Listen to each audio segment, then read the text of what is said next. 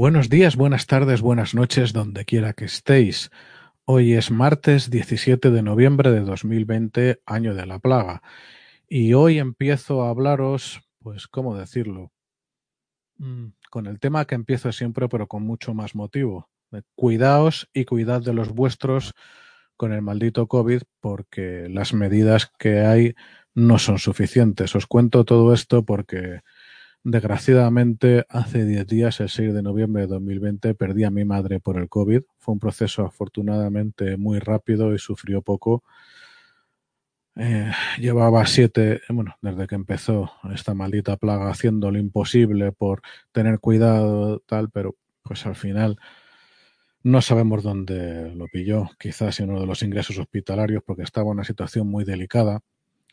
Y entonces, pues vamos, fue un proceso, como ya digo, corto, relativamente indoloro y para los creyentes ahora descansa en los brazos del Altísimo y junto a los suyos, pero con esto os transmito el mensaje con más énfasis que nunca por motivos evidentes, porque nos queda mucho de bregar con esta maldita enfermedad amenaza especialmente a nuestros mayores, a esas personas que se echaron el mundo, a España a la espalda en la posguerra, o para los oyentes del otro lado del mar, a, que vivieron unas circunstancias posiblemente más duras que las nuestras, y ahora es el momento de protegerles. Y como digo, acabo como empiezo. Nos han dado unas pautas. Mm, sinceramente tengo la sospecha de que al menos en España en general se está llevando a cabo un equilibrio entre no parar la economía y no acabar de arruinarnos y salvar las vidas que se puedan, y por lo tanto queda a nuestro albur, queda a nuestra voluntad y a nuestro rigor tomar medidas extras para que por nosotros no quede y en nosotros pare y no pase esta maldita enfermedad. Así que hecha la advertencia, y, y bueno, si me lo permitís, dedicándole el programa, pues pasamos a presentar a nuestro invitado. Bueno, antes de nada, Juan Luis, perdona, que ya sabes nuestra parte, muchísimo ánimo y un, abrazo muy fuerte, ya lo hemos hablado mucho y de hecho, pues ya ves que varios de los oyentes también están dándote su pésame. Así, que ánimo y también, bueno, para toda tu familia, especialmente para tu padre. Y, gracias por haber podido estar aquí hoy con nosotros.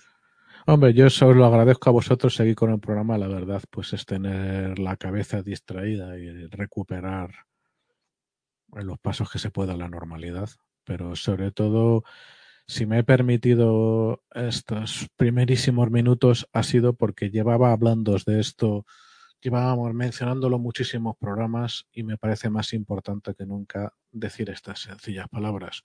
Protegeos y proteged a los vuestros. La vida no puede ser normal. No podemos hacer nuestra vida de diversión, de ocio o de lo que fuera. Tenemos que tener paciencia y, y ya está hasta que eh, acabe apareciendo una solución de la manera que fuera, que no creo que sea pronto, sinceramente. En fin, como decía, eh, bueno, gracias a todos y, bueno, vamos a pasar a presentar al invitado. Alex. Pues hoy está con nosotros Mariano Méndez de Rudilla para hablarnos de su primera novela, ¿verdad, Mariano? De la que esperamos sea una saga, una serie, y eh, porque tiene un trasfondo obviamente eh, muy importante de geopolítica, de conflicto militar y, de, intriga también en cuanto a inteligencia, operaciones especiales, etcétera, como es eh, la novela que ha publicado con la editorial de Librum Tremens, Operación Baluarte, ¿de acuerdo? Y antes de que también te presentes tú, Mariano, permíteme que diga que, él es en nuestro foro en portierramariaire.com, ya sabéis, es MMR, ese es su nick, su apodo. Y bueno, por haceros una breve presentación, el Mariano Méndez Rudilla nació en Barcelona en 1969. Entre los años 87 y 88 realizó su servicio militar en la Compañía de Operaciones Especiales COE 42 del Grupo de Operaciones Especiales GOE Almogávares 4 en Barcelona y posteriormente se licenció en Ciencias Políticas y de la Administración con la especialización de Relaciones Internacionales por la Universidad Autónoma de Barcelona. ¿no? De ahí ya mostraba todo ese interés en cuestiones geopolíticas. Y con esta novela, con Operación Baluarte, entra de lleno como un autor interesante, muy interesante dentro de la ficción bélica y política. Como he dicho antes, Operación Baluarte está editada por The Librum Tremens, son unas 430 páginas, publicado en este mismo año, 2020, como ahora nos, nos dirá Mariano, y ya de antemano te digo, antes de, luego también que demos un pequeño resumen de qué consiste y que vayamos a hablar de ella, que eh, uno de los oyentes ya, Emiliano, está pidiendo por favor que tengas cuidado con los destripes, con los spoilers, porque la ha adquirido y no quiere que le, que le estropeemos a lo mejor las grandes sorpresas. ¿no? Así que eh, encantado, Mariano, de que estés con nosotros. Muchas gracias, buenas tardes. En primer lugar, Juan, lo siento mucho. Sabemos que en estos momentos las circunstancias que abarcan a todo el país, que abarcan a toda España, que abarcan a todo el mundo, son difíciles y evidentemente a quien, les toca, a quien le toca más de cerca, quien lo sufre más, son momentos realmente, realmente difíciles. Por eso lo siento mucho, te acompaño en el sentimiento y todo, todo nuestro ánimo. pues gracias a todos, la verdad.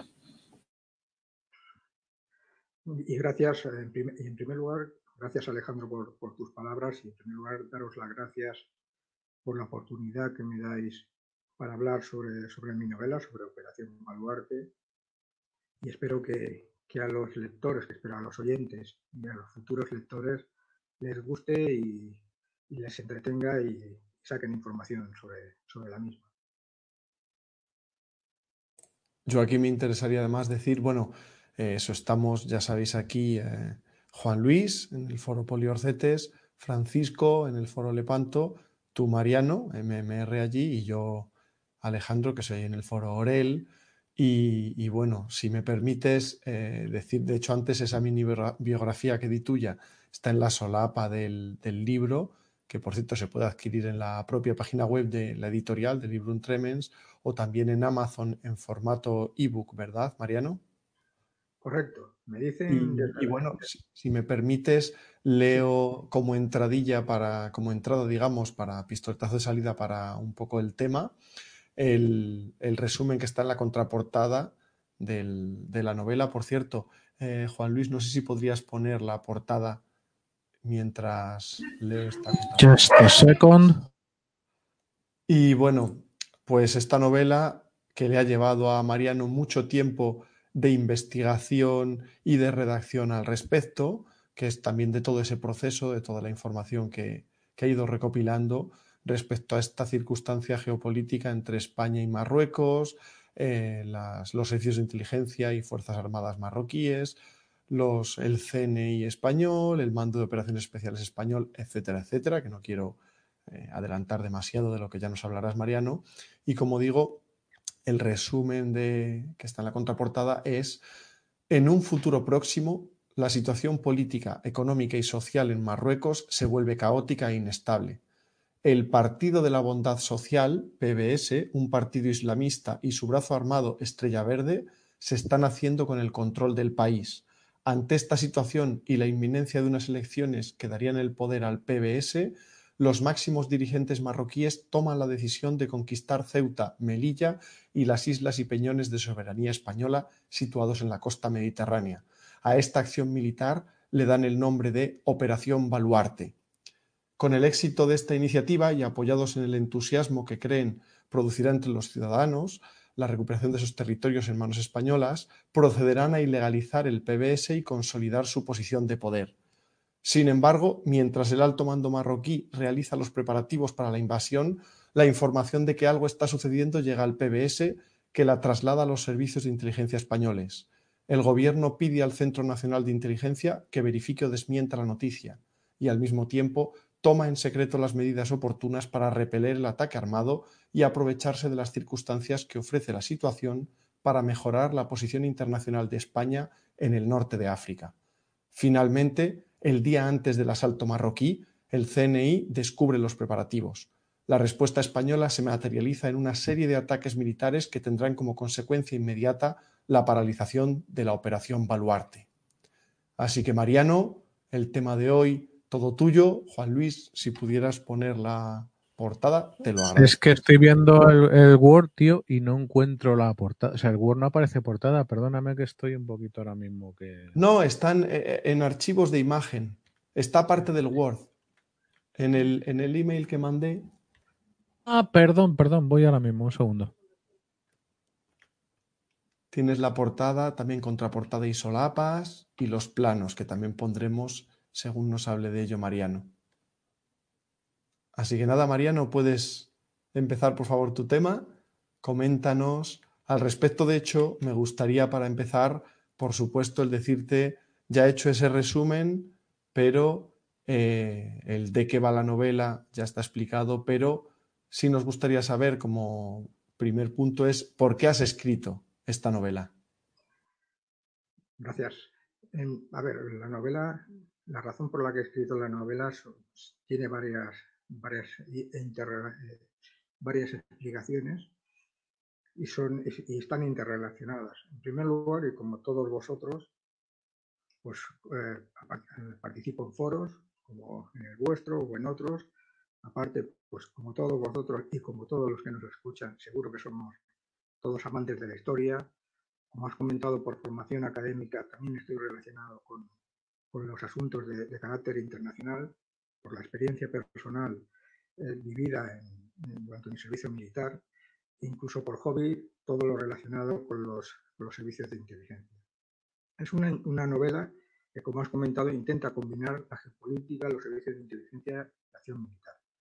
Pues bien, dentro de este mundillo en el que, está, en el que estamos todos, todos los que nos escuchan y, vosotros, hay un tema que es recurrente y continuamente se, comenta, y es la posibilidad de un conflicto entre España y Marruecos. Es recurrente y continuamente se, habla de ello, tanto afuera como dentro de los, de los foros. Tanto es así que llegó un momento en que, aparte de estar más o menos al día de, de lo que ocurría a nivel internacional de las relaciones que había entre nuestros dos países, pues llegó un momento en que quise profundizar en, en, toda esta situación y verificar o, observar la posibilidad de que hubiera un conflicto armado entre, Marruecos y España. Es por eso que empecé a investigar y empezaron a surgir una serie de, cuestiones, una serie de preguntas, que la verdad que todas, todas esas preguntas se fueron acumulando y al final se materializa en, la novela, intenta la novela intenta responder toda esta serie de, cuestiones que si queréis ahora podemos eh, eh, exponerlas y, e ir comentando un poco sobre, sobre cuáles serían, eh, que integrarían todo lo que es la, novela. la primera de ellas, una, una primera que hay que conocer para tener una situación, para ponerse en la situación global de la posibilidad de un conflicto es la situación geopolítica del Magreb y cuál es su relación, cuál sería la relación eh, con España, cuál sería la posibilidad, qué es lo que está sucediendo en el Magreb, cuál es la posibilidad de un conflicto con España, de España con, Marruecos. Pues, Aquí, si me permites decir, eh, Mariano, que efectivamente este es este tema de la situación geopolítica del Magreb ¿no? y relación con España y, ese posible conflicto con, con Marruecos es un tema de, máximo interés, siempre lo ha sido aquí y también obviamente en los foros. Y desde luego, mm, ya te dije en su día que el, que el, hecho de que vinieras no era solo en sí por la novela, ¿no? sino por, por todo lo que había conllevado, toda la investigación y porque este tema es de, muchísimo interés para, nosotros y para nuestros oyentes y, y tus lectores. O sea que desde luego eh, coméntanos cuál es esa situación geopolítica y sobre ese posible conflicto. Bien, eh, sí, es, que es recurrente, es un tema que en cualquier foro de temática militar o de relaciones internacionales, incluso foros que hay de, servicios de inteligencia, es un tema que, que, surge y del que se habla y del que todo el mundo busca información. Y es lógico y es normal. Pues Marruecos sería, hay que reconocer, uno de los pocos eh, enemigos directos que tendríamos en estos momentos en el, sentido de crear un, conflicto bélico. Lo que hablábamos de la situación geopolítica del Magreb, y es importante conocerlo porque esto eh, nos puede dar una respuesta directa a las posibilidades de un conflicto. Si, me si es posible que podáis poner el, mapa del, del, Magreb, si es posible, porque así la, gente podrá sí. Un segundito lo antes posible, que es que se me ha, encima se me ha estrellado el... Eh, lo voy a decir, hijo mío, el, navegador y estoy primero tratando de poner la contraportada enseguida. de acuerdo, no hay problema.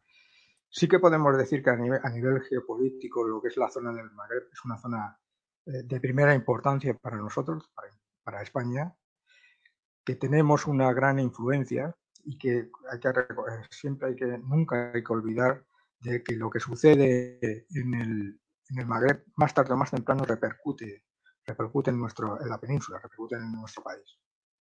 Para conocer un poco esta situación, lo que comentábamos de las posibilidades de un conflicto, si uno observa el, mapa y o se hace una idea de, cómo es en la zona del Magreb, países como Argelia, Marruecos, Mauritania y todo lo que es la zona, la zona del, del Sáhara Occidental, si vamos, vamos observando país por país y cuál es la relación que esos países tienen con Marruecos, nos explicaría o nos dan una idea de cuál es la posibilidad que Marruecos tiene después de iniciar un, conflicto con España. Nos explica mucho. Si empezamos, por ejemplo, con Mauritania, Mauritania eh, tiene una relación con Marruecos que podríamos decir como mínimo tensa.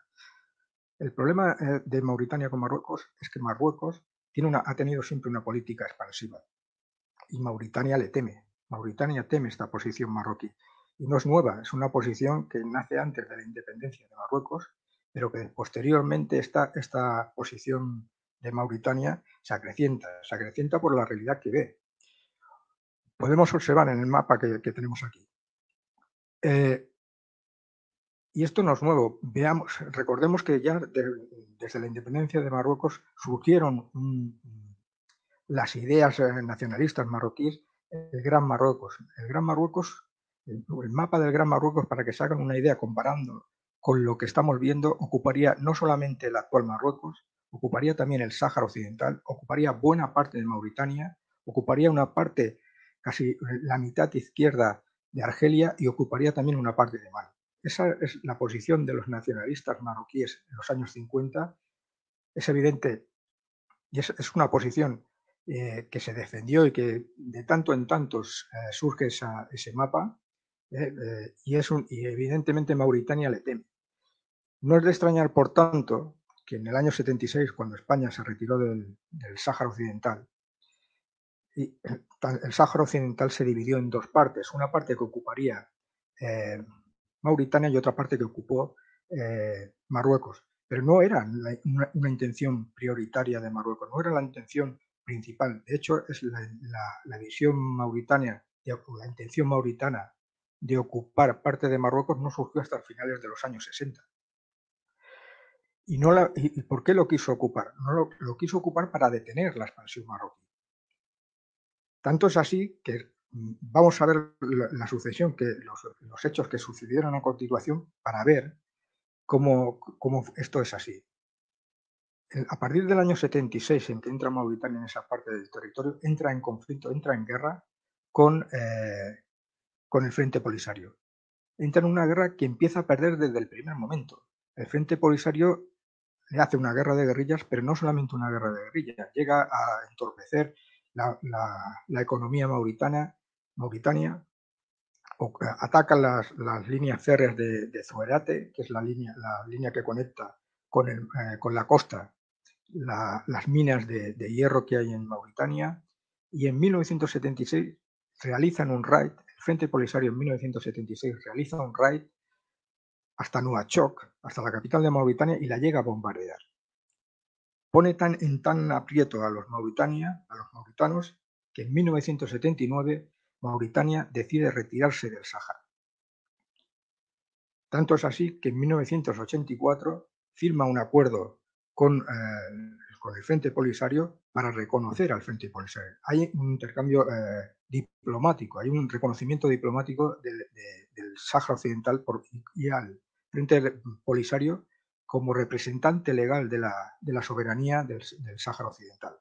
En estos momentos incluso hay intercambio de, embajadores o hay representantes eh, polisarios en Mauritania y que, contacta con el gobierno de Mauritania. Por lo tanto, vemos que el problema de Mauritania no era el Frente Polisario, no era adquirir el territorio en Mauritania, sino detener la expansión marroquí.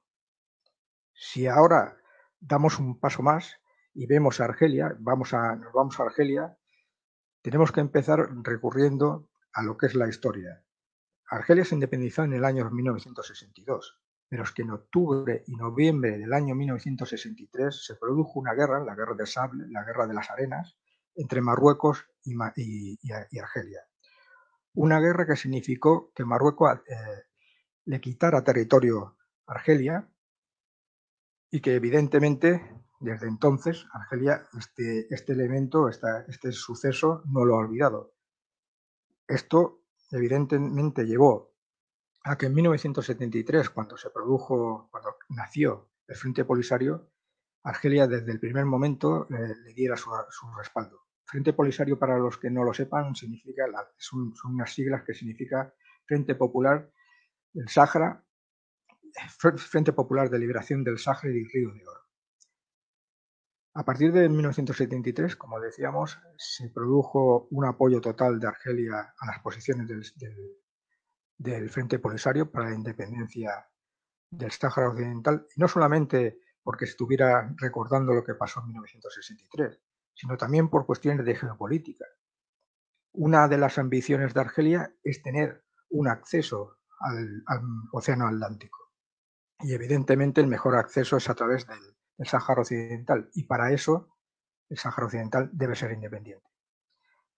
Si vemos esta situación, si vemos por lo tanto los problemas que tiene Marruecos con Argelia y además con en el Sáhara Occidental, es evidente eh, que esto nos explica mucho. En el Sáhara Occidental eh, es una cosa que, bueno, es un, un tema bien conocido que desde el año 76 hasta 1991 se, hubo una guerra entre el Frente Polisario y Marruecos, una guerra que llevó a que buena parte de su ejército, se habla que de los 175.000 hombres que, que llegaba a tener las Fuerzas Armadas eh, marroquíes, casi 100.000 pudieran estar en el, en el Sáhara Occidental, con todo lo que ello significó durante todos esos años de guerra, de 1976 a 1991, en pérdida de vidas, y en la ruina económica que significaba para, las arcas el reino de Alauta.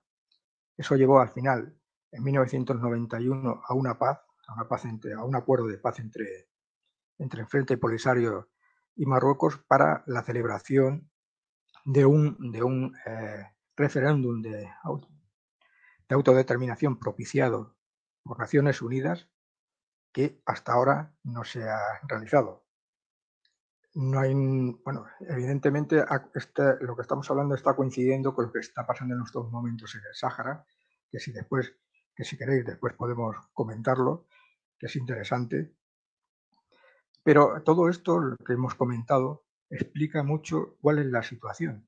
Si Marruecos tiene problemas en el Sáhara, si Marruecos tiene un problema de vecindad con Argelia, evidentemente es posible un conflicto entre España y Marruecos. Hombre, la lógica, la lógica nos dice que no buscará un enfrentamiento con España. ¿Por qué? Por razones obvias. Si tienes un enemigo declarado en el frente polisario y tienes un enemigo latente como es Argelia, evidentemente lo lógico es que no te busques un enemigo más. Es, es verdad que tienes eh, una reivindicación histórica, pero no es lógico, la lógica nos diría que eso no se, puede, no, se produciría. Un, combate Te iba a decir aquí en broma, Mariano, que mira, mira Turquía haciendo amigos por todas partes, ¿no? Pero es, un ejemplo, correcto. Tienes razón en que la lógica parece indicar lo contrario, pero... No, pero es que ah, exactamente, eso es un pero y después pues, hablaremos sobre, sobre las posibilidades que aún así eso no, eso no evita que no haya un conflicto. Eh, nadie esperaba en 2002 que ocurriera lo de Perejil por ejemplo, por poner un ejemplo. Pero evidentemente, además, España no es cualquier país. España es un país que tiene está incluido dentro de algunas instituciones internacionales. Una de ellas es la OTAN. Y no es cualquier cosa. Entre otras cosas, y es verdad que Ceuta y Melilla no están dentro de lo que es el paraguas de protección de Ceuta de, la OTAN, pero cualquier ataque que se produjera contra las Islas Canarias o contra eh, la península significaría la posibilidad de que España pusiera en marcha lo que es el artículo 5. El artículo 5 de la OTAN que establece que un ataque contra un, Estado miembro de la OTAN es considerado un ataque contra todos. Por lo tanto, eso es un peligro que además tiene Marruecos. Pero es que además hemos de tener en cuenta otro factor. Un factor que es que España basa su, su defensa en la disuasión. ¿A qué me refiero en este, en este, con esto de la disuasión?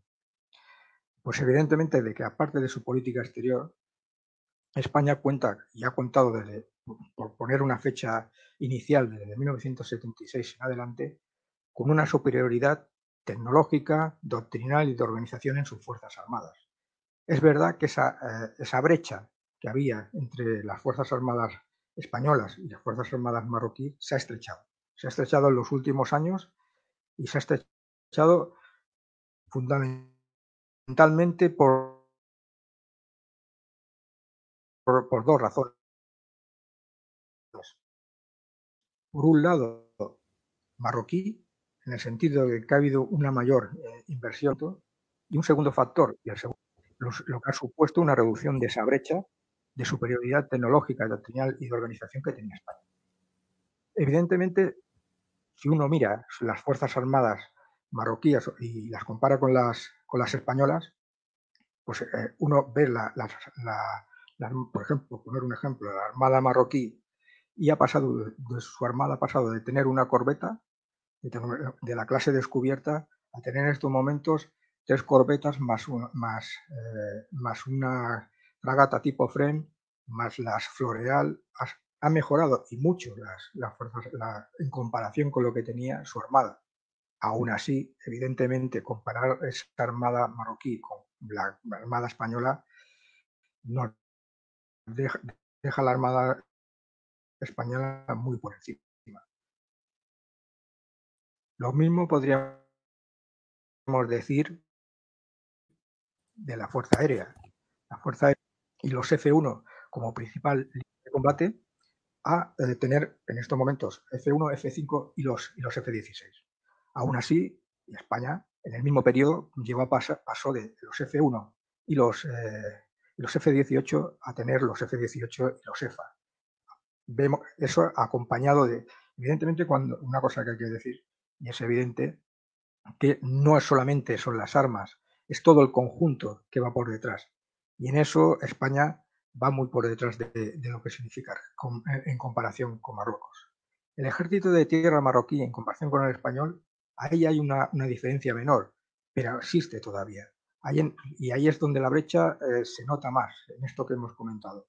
Por poner un ejemplo, hay temas en los que estamos equiparados, más o menos es igual, pero hay otros en los que incluso están por encima nuestros es, el ejemplo de la artillería. La artillería marroquí en cantidad y en calidad es superior a la nuestra. Por poneros un ejemplo, eh, de lanzacohetes, los eh, marroquíes disponen del AR-2 y el WS-2D, que son de origen chino, y que tienen una capacidad entre, 100, entre 100 y 200 kilómetros de, alcance, cosa que España no tiene nada que se, le, que se le pueda equiparar. No tenemos lanzacohetes, simplemente.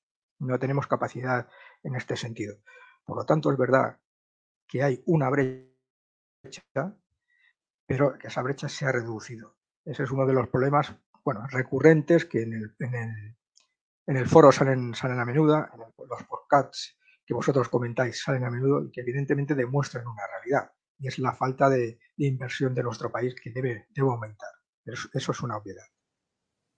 Dejando, teniendo todo, por lo tanto todas esta, estas consideraciones que hemos, que hemos hablado, eh, tanto a nivel geopolítico y a nivel de militar, la consecuencia que uno podría sacar es que en situación normal, una situación normal, puede haber tensiones entre nuestros dos países, pero es difícil pensar que los marroquíes propicien una guerra entre España y Marruecos, por todo lo que hemos comentado, por la situación internacional, tanto del Magreb como la posición española como la posición marroquí. Sin embargo, sin embargo, yo di una vuelta de tuerca más, di una vuelta de tuerca más y me pregunté, dentro de estas preguntas que os he comentado al principio que, iba realizando, que me iba realizando para, para estudiar y, entrar a fondo en el tema, me preguntaba qué condiciones se tendrían que dar para que, para que haya un conflicto entre España y Marruecos. Pues bien, las, las condiciones son muchísimas, las condiciones y, la, imaginación al poder. Una, por ejemplo, que os voy a poner encima de la mesa y que es poco conocida. Es poco conocida la enfermedad de Mohamed VI. Mohamed VI parece ser que tiene problemas de corazón. Eh, eh, eh, durante estos últimos años ha sido intervenido o ha estado ingresado en varias, en París, en algunas clínicas de París. Este mismo año fue operado a corazón abierto en, Rabat, en, su residencia de, en, Rabat. Y es un problema. Para nosotros es un problema si se muere Mohamed VI. Es un problema porque veamos la situación. El, príncipe heredero de, Mohamed, eh, que es el Mulay Hassan, tiene 17 años. Es un chaval muy joven, tiene 17 años. De hecho, se comentaba, por lo que se ha podido, uno puede seguir por las redes, que la posibilidad de que fuera eh, el hermano de Mohamed, VI reinara, eh, bueno, haciendo durante hasta que hasta que tuviera la mayoría de edad el, príncipe de, Marruecos. Pero también se comenta los, problemas que hay dentro de la, de la monarquía alawi, en el sentido, bueno, eh, todo esto es una serie de, rumores, porque no tenemos una información fidedigna sobre, sobre, el tema, pero se hablaba del divorcio de Mohamed VI con, con la reina de, Marruecos, los problemas internos de, la, de la monarquía y todo esto, a partir de aquí, la imaginación al poder. Si hay un desmoronamiento de la monarquía, podría pasar cualquier cosa y llevar a una guerra con cualquiera. Ahí te tengo que interrumpir eh, para hacer una pequeña acotación, no llevarte a la contraria, evidentemente que es tu tema, lo tiene más currado que, que de lo que lo podría tener yo, evidentemente, pero partiendo de esa base, eh, yo diría que hay algo que nos protege a, España y a nuestros, bueno, a, a las plazas, a Canarias, ojo, que Baleares está enfrente de Argelia, si alguna vez las cosas fueran mal dadas, y por supuesto al territorio peninsular, y es el tradicionalismo que, mm, permea desde la Casa Real, desde Su Majestad el Rey Mohamed VI, hacia abajo y en toda la sociedad. Digo esto porque, por ejemplo, sabéis que aunque hubo pogromos en el 48, eh, todavía queda una pequeña población eh, hebrea en Marruecos, más la que ahora está fundamentalmente en Israel y en mucha menor medida en Francia, y siempre es lo mismo. O sea, siempre hay un como una especie de mecanismo recurrente y mágico, por lo cual casi cualquier persona que desciende de, de sefardíes marroquíes te habla de su relación con la Casa Real, que si nosotros éramos íntimos del rey, la relación con, pensaje aquí, por ejemplo, pues nuestra Casa Real tiene el tamaño que tiene, no solo según la Constitución, sino también socialmente hablando. Tiene, eh, la Casa de Borbón tiene un tamaño muy moderado, tiene luego, pues, una parentela que rápidamente ya es ajena a la Casa Real, pero en el caso eh, marroquí, entre que el tamaño no es tan moderado y luego encima la corte es mucho mayor, al final se teje una red de relaciones sociales eh, muchísimo más densa y además sobre todo que entronca con el eh, entronca con el con el núcleo de la cultura marroquí pese a que Marruecos fue un país que, como todo el continente, fue, excepto Etiopía, fue colonizado, nunca perdió una, una, entidad, una identidad cultural, como sí pudo pasar en, otros, en otras zonas, sin ir más lejos, la misma Argelia, que antes de ser colonia francesa y fuertemente colonizada, pues había sido parte, la parte más relevante, la costa, por tiempos colonia turca, por ejemplo, otro tanto se puede decir de Libia, Túnez fue profundamente aculturizado, Marruecos no, Marruecos es algo excepcional, no solo es algo excepcional desde el, idioma, puesto que el sherja es un idioma que casi para cualquier otro árabo parlante es incomprensible, sino que da igual, eh, fijaos en última instancia que estemos hablando de hebreos o de musulmanes, que tienen versiones o formas de entender la religiosidad, por no hablar de versiones, que no es un término correcto, extremadamente tradicionalistas, ritualistas, pero tradicionalistas en el buen sentido de la palabra.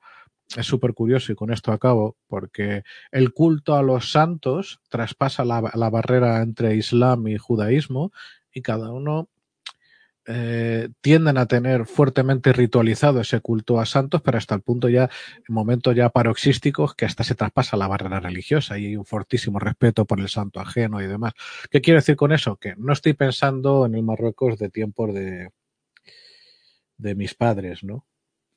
Eh, en Marruecos ha tenido una, un fortísima, una fortísima revolución demográfica, tiene un cierto eh, un cierto, una cierta dinámica de aculturación en la cual, ojo, con la, el efecto de, televisión española durante dos décadas, eh, me refiero no ahora recientemente, pero sí mediados de los 80, mediados de los 2000, podríamos decir, pero aún así sigue habiendo eh, elementos tradicionales que huyen del riesgo una vez que se, se completa el proceso de independencia y que mientras la monarquía se mantenga, y la monarquía evidentemente es, está encabezada por, por su majestad Mohamed VI, pero además de eso, eh,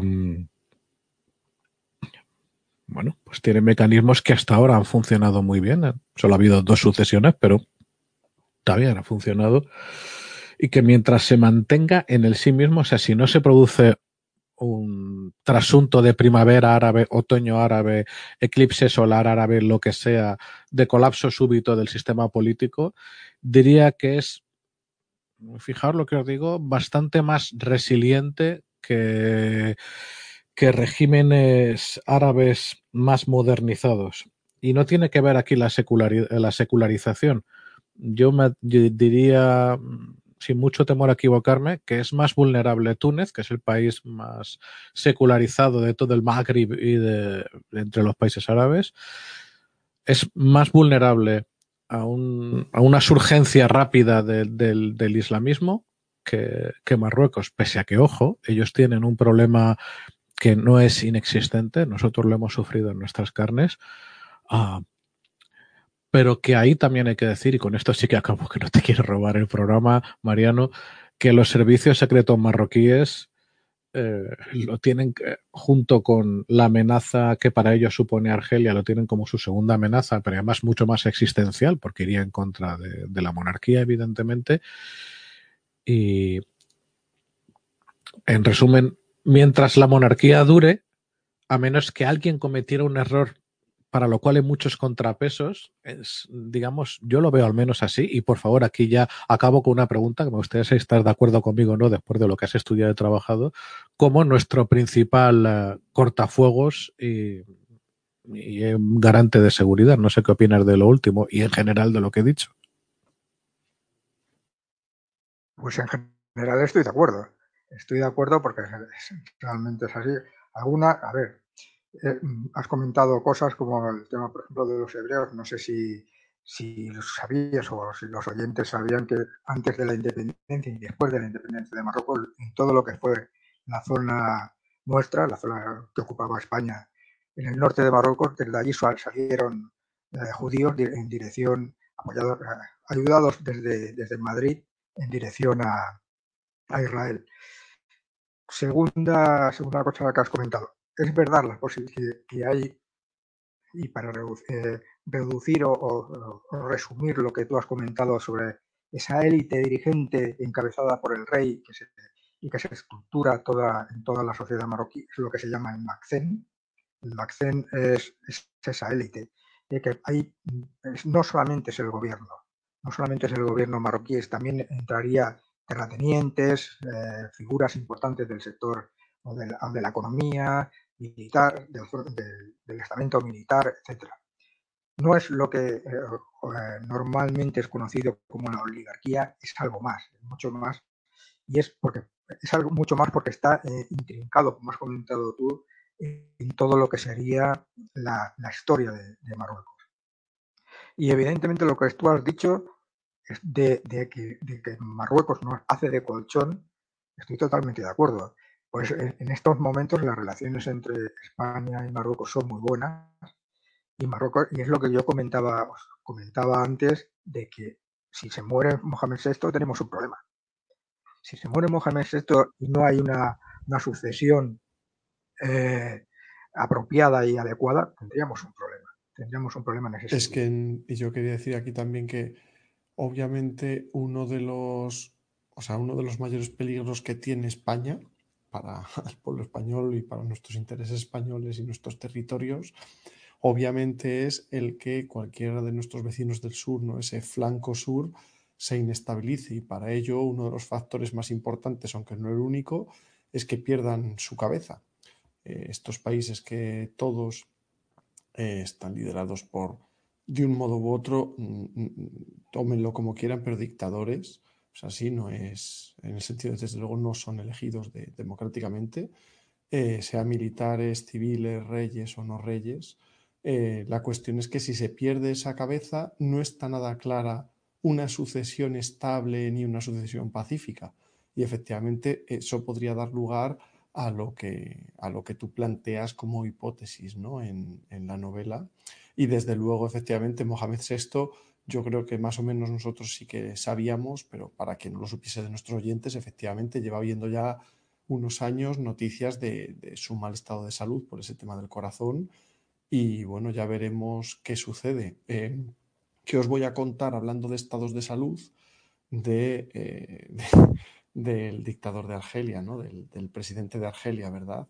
Que lleva muchísimos años en silla de ruedas, que, se dice incluso a veces prácticamente que, será, que es vegetal y, ahí sigue oficialmente como presidente, ¿no? Pero incluso en esa situación en que claramente se sabe que él no puede ser el que esté presidiendo, pero el hecho de que esté vivo aún genera esa, esa estabilidad en el país, ¿no? Porque luego incluso aunque esté muy claro o no quién le va a suceder o no, porque realmente ya hace muchos años que hay un gobierno, no en la sombra, un gobierno a su lado detrás de él, llevando realmente el país porque él está incapacitado, aún así no es nada claro en el momento en que muera lo que va a suceder. Eso es un problema que tienen sobre todo, como bien has dicho, entre ellos, ¿no? Primero y ante todo entre ellos, pues entre Argelia y Marruecos, con el Sáhara Occidental y etcétera, pero que a nosotros, por supuesto, nos puede salpicar, porque además a mí siempre me gusta recordar lo que también citaba, y es que eh, España también está en África porque no olvidemos que aparte de, obviamente, como decías, pues islas, peñones, etcétera, en la zona del estrecho, Canarias, el archipiélago de Canarias es África y es español y están ahí al lado de, toda esta posible inestabilidad, ¿no? Y de ahí ese, ese supuesto que tú comentas en, bueno, que ahora nos comentarás de, la novela, si existe posibilidad de, de un conflicto entre España y Marruecos. Muy bien, también hay que decir también que, que Marruecos eh, necesitamos que sea estable, es, una obviedad. Eh, no hay que olvidar tampoco unos hechos que sucedieron a primeros de los años 70. Fue varios intentos de golpe de Estado contra Hassan II. Eh, Totalmente de acuerdo. La estabilidad es, un, es un país que necesita que sea estable. No solamente a nivel institucional, sino en todos los ámbitos, a nivel económico, a nivel de todos los ámbitos. Cuanto más estable esté Marruecos, mejor para, para ellos, evidentemente, primero para todos y segundo para nosotros. O sea, que es una cuestión de interés nacional que Marruecos sea estable. Eso no significa que le bailemos el agua, no significa que le digamos, digamos a todo si amo, pero evidentemente desde un punto de vista geopolítico, esa eh, nos interesa que, que Marruecos sea estable que mantenga y mantener unas buenas relaciones. Es el primer país en, cuanto a inversiones de España.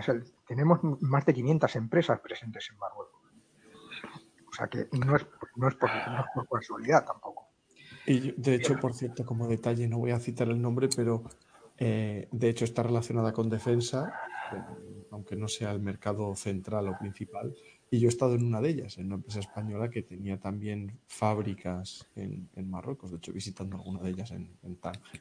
Pero fijaos una cosa, que aquí eh, eh, el, padre del actual, del actual rey, eh, Hassan II, el hijo de Mohamed V, fue un político extraordinariamente sagaz, que tenía, no broma, ¿eh? tenía un sentido de la oportunidad muy grande, lo cual era oportunidad evidentemente para Marruecos y no necesariamente para España, pero que al mismo tiempo, llegado el caso, no le temblaba la mano y el pulso.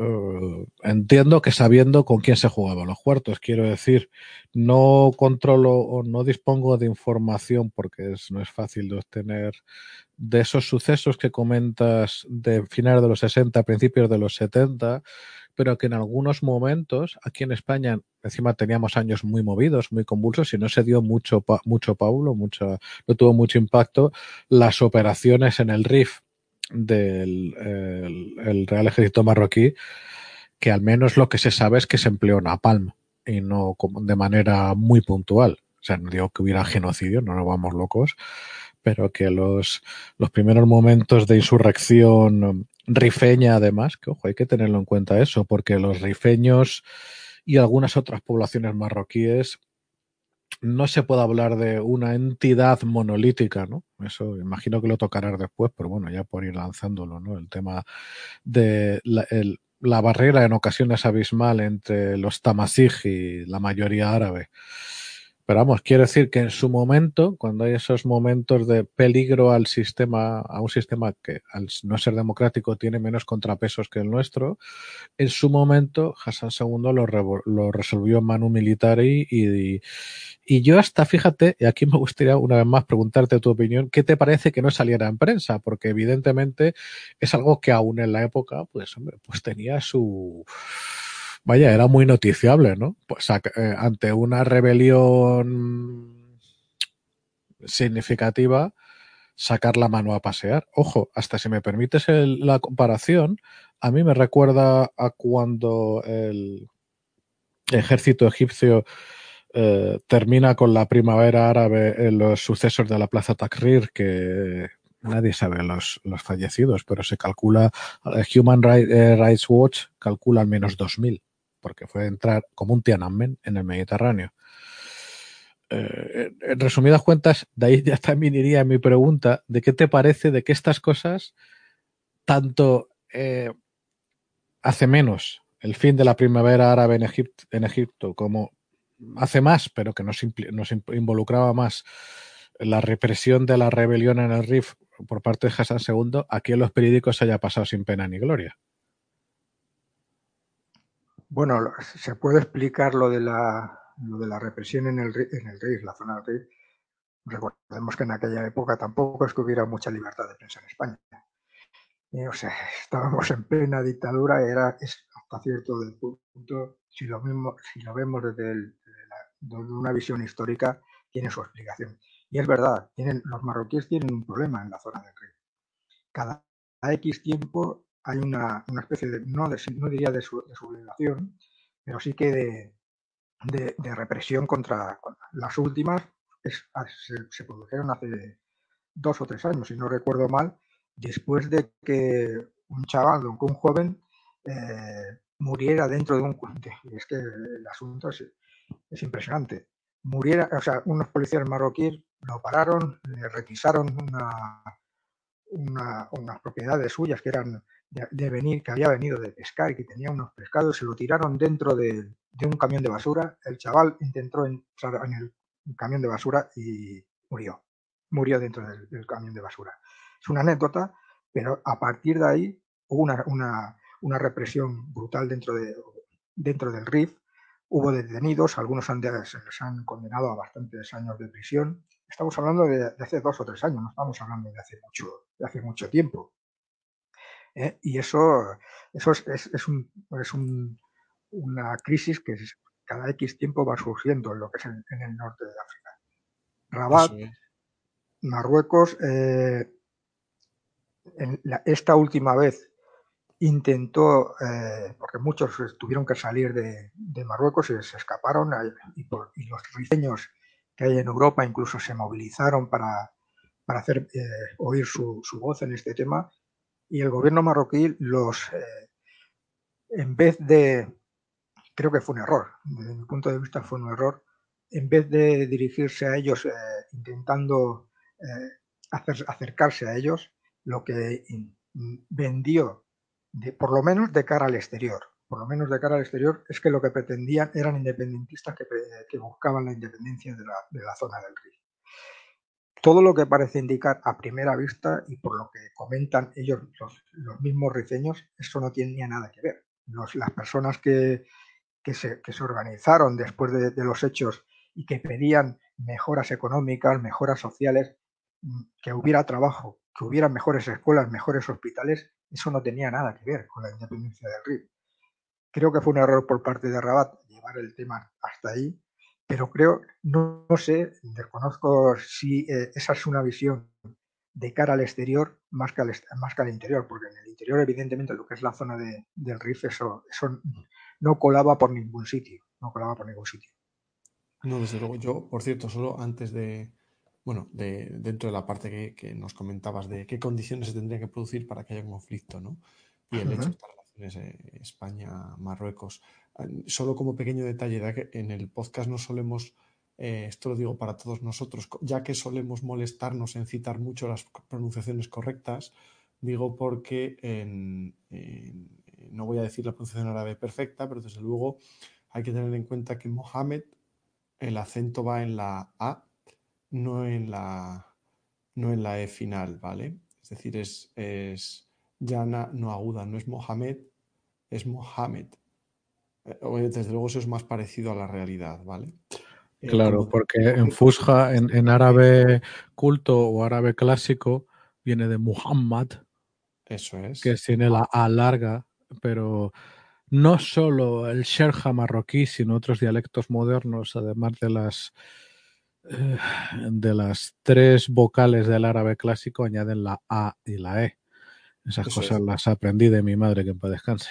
Y me gusta, eso es. Y además me, gustaría también decir aquí que el famoso que oímos sobre todo aquí en ciertos países, el Mahoma, el profeta en árabe es Muhammad o Muhammad. Es decir, eh, que Mahoma es una deformación que se hizo, creo que viene además del francés, de Mohammed, ¿vale? Ese es Mahoma, el profeta, mal dicho, es Mohammed, como curiosidad.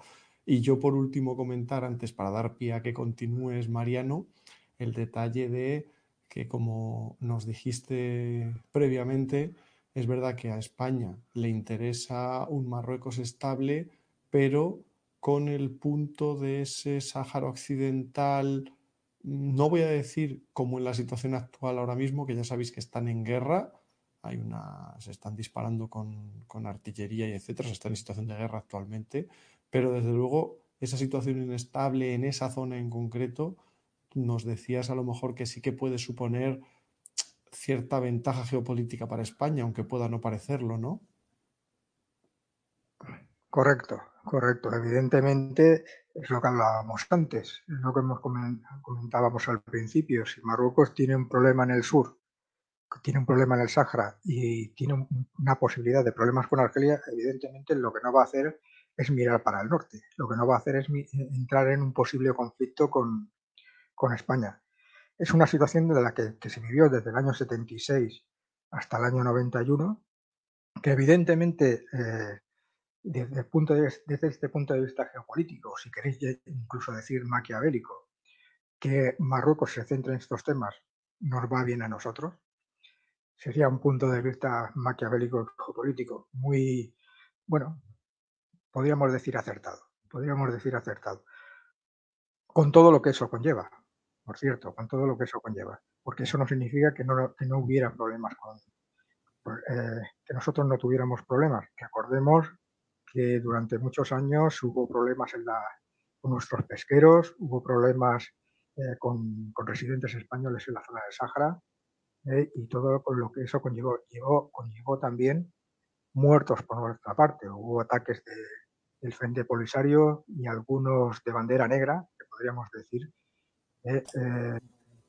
hacia, hacia incluso, recordemos el famoso ataque contra el patrullero Tagomago y todo lo que eso conllevó. Pero es verdad, es verdad, la el hecho de que Marruecos se centre en el Sáhara, que conlleve allí, o sea, que se tenga que distribuir allí una gran cantidad de, de, medios, que por cierto, podríamos hablar de lo que significa esto, porque si de esos 100.000 hombres o casi 100.000 hombres que ha llegado a tener Marruecos en el Sáhara, después de los acuerdos de 1991, uno de los puntos del acuerdo decía que no se podían renovar el material militar que había en el, en el Sáhara. Eso significa, por eso a día de hoy uno puede observar que dentro del, de la panoplia de, armamento que tiene Marruecos en el Sáhara, pues tienen todavía los M60, los M48 y armamento de aquella época. No lo tiene modernizado, no lo puede, eh, o sea, ha ido modernizando lo que tiene, pero no lo ha podido ir sustituyendo. Eh, por eso los M1 Abrams que ha, adquirido están en, lo que es el, en el territorio de Marruecos, están en sus bases en Marruecos, y todo el material moderno que ha ido adquiriendo está en, la zona de, digamos, de lo que es el Marruecos como país. No está en la zona del Sahara. Al menos, al menos que se sepa, claro, evidentemente. Claro, no, yo a ver ese material, fíjate, desconocía ese punto. Si no pueden usar ese material en el Sáhara y si dudo mucho que material nuevo estadounidense tipo F-16V, M1 Abrams, helicópteros Apache, dudo mucho que Estados Unidos permita, les permita, o al menos no le pongan dificultades a usarlo contra España, que es un socio OTAN, ¿no? Aliado OTAN, pues obviamente ese material está encarado únicamente hacia Argelia, claramente, ¿no? De hecho, aquí hay que recordar, pero no para nuestro, bueno, tanto para españoles jóvenes como para nuestros oyentes hispanoamericanos que no necesariamente lo tienen por qué saber, que los conflictos que tuvimos fundamentalmente en los años 50, cuando tenemos un conflicto con la recién independizada Marruecos a causa de la IUN y partes de los territorios de Sáhara Occidental, eh, el amigo americano dijo, mira, sí, sí, todo está muy bien, pero el material mío no lo puedes usar porque no lo vas a usar. Y entonces llegamos a una situación tremendamente curiosa para la época, y que pagamos con sangre, claro, que fue tener que emplear sistemas de la Segunda Guerra Mundial, los Henker 111 que llamábamos Pedros, nuestros Mese 1109 fabricados en España, los Hispanoaviación HA 1112K, si no me equivoco ahora mismo de cabeza, hasta los Tante los Junker 52 los empleamos como bombarderos de, bombarderos de fortuna, porque el amigo americano no nos dejó usar hasta el punto de que el Texan, el avión de entrenamiento, solo pudimos emplear los que le habíamos comprado a Francia y que por lo tanto no estaban bajo esos acuerdos leoninos que firmamos con el amigo americano. Eso es, es decir, aquí teníamos los modernos F-104, los F-4 Phantom, etcétera, y eso no, no, no, no, no hay tal liado. el, F4 no, estaba. Estaba el Sabre. Eso es el sabre, perdonad, perdonad que me he liado, disculpad, de verdad. De hecho, el, el, el, el, Starfighter lo tuvimos muy poquitos años y como pequeñísimo detalle, fuimos la única nación de toda Europa de emplear ese invento del demonio que no perdió una parte importante de la flota y de los pilotos en accidentes, lo tuvimos muy poquitos años y hay sospechas fundadas de que hubo corruptelas y comisiones aquí en Alemania y en otras partes, pero que nosotros los años que lo empleamos no perdimos gente porque se hicieron las cosas con mucho rigor, para que luego digan los acompañados. Pero eso es lo que dice Juan Luis, es cierto, es decir, eran materiales cedidos, ¿no? Eh, pero es verdad que a nosotros se nos limitó el uso de material estadounidense en, para, contra Marruecos, para defendernos de Marruecos, y a ellos, eh, digo yo, quiero pensar que pasaría lo mismo si quisiesen usar su material reciente estadounidense contra nosotros, que Estados Unidos es el líder OTAN y nosotros somos aliado OTAN, ¿no? Digo yo que sería obvio. Tened en cuenta aquí que, por supuesto, un país es dueño de su material y puede usarlo hasta que te bloquean ciertas claves de software o sobre todo te, eh, te anulan el envío de repuestos algo tan sencillo como eso. Entonces los podrás usar hasta que necesites cierta pieza y se acabó. Y hablamos de sistemas de armas complejos que requieren mucho mantenimiento, no algo que con un par de chapas tire cinco años, ¿no? O los Apache, los Abrams, los, los, los Viper, ¿no? Los cazas, etcétera. Y, y sí que, Mariano, quería preguntarte si más o menos eh, querías hacernos un, antes de entrar un poco al siguiente punto de los posibles planes, si eh, un resumen de qué condiciones consideras que se tendrían que producir para que eh, tengamos un conflicto, pudiera tener España un conflicto con Marruecos. Perfecto, perfecto. Antes, mira, antes de comentaros, aparte de los buchón que has comentado tú, Juan, no sé si supongo que sois conocedores que precisamente durante el conflicto de, de Sidi una, lo digo porque me gustaría que os imaginarais la situación. Parece ser que el Canarias se presentó y se presentó delante del, puerto de Agadir. Es algo que yo he leído varias veces y creo que, que fue así. Fue que en el momento en que se estaban realizando los combates en Sidi Ifni y parte del Sáhara, en la zona del Sáhara, el, el, Canarias se presentó ante el, puerto de Agadir y mostró sus, cañones. Creo que fue una diplomacia activa bastante resolutiva, en el sentido de que eh, ayudó a que se acelerara el proceso de paz en la zona. Y volviendo al tema de la novela, que porque es muy interesante, todos estos temas al final llevan de un sitio para otro, pero es muy interesante. Por cierto, otro paso atrás el hecho, lo que habéis comentado de, la consecuencia de no poder utilizar armamento americano conllevó a que nosotros, por ejemplo, fuéramos cambiáramos las miras y nos dirigiéramos a Francia y a otros a otros a buscar, por ejemplo, los AMX en el futuro, los F1 o los Mirage 3 previamente. Eh, esa fue una de las consecuencias por las que España eh, diversificó mercados a la hora de, de buscar material militar porque vimos que en su momento, cuando los necesitábamos, se ponían impedimentos a, su uso. Por eso eh, esto fue importante, este cambio de, de, buscar clientes de, armas. De hecho, Mariano, se dice tanto la parte del, de al menos el doble proveedor, ¿no? De no poner todos los huevos en la misma cesta, al menos pues Francia y Estados Unidos, y después de eso, y no mucho después realmente, porque enlaza todo, ya con el programa Eurofighter o actualmente con el FKS, el hecho de ya no solo más de un proveedor, sino de nosotros tener soberanía de control de propiedad intelectual sobre nuestros sistemas de armas principales. Eso es. Correcto, correcto. Eh, comentábamos, y volviendo ya a la, a la novela, qué condiciones se tendrían que dar para que haya un conflicto. Pues bien, hemos comentado varias posibilidades, pero yo en la, novela, y es de, lo que arranca, lo, que es el contexto general de la novela, expongo la posibilidad de que haya una crisis económica, algo que se puede dar tranquilamente o que se puede dar muy normalmente, de hecho nosotros ya estamos en ello, igual que los marroquíes, una crisis económica que llevara a un conflicto social, eh, como has comentado al inicio, y que hiciera, que conllevara el auge de un partido islamista apoyado apoyado por una organización terrorista. Ante esta situación, ¿qué podría hacer el MACCEN? Lo que hemos comentado antes, la élite dirigente encabezada por el rey, para controlar la situación interna de Marruecos. Pues algo de lo que se ha comentado, que uno sigue la, historia de Marruecos, que se comenta, eh, y en las relaciones con España, se ha comentado muchas veces, es desviar la atención, desviar la atención de la población. ¿Con qué objetivo? Pues mantenerse en el poder y con ese objetivo ponen en marcha la conquista de Ceuta y Melilla. Ponen en marcha como ponen en marcha la operación Baluarte. Y aquí sí que, si podéis poner el, mapa de Ceuta y Melilla. Correcto.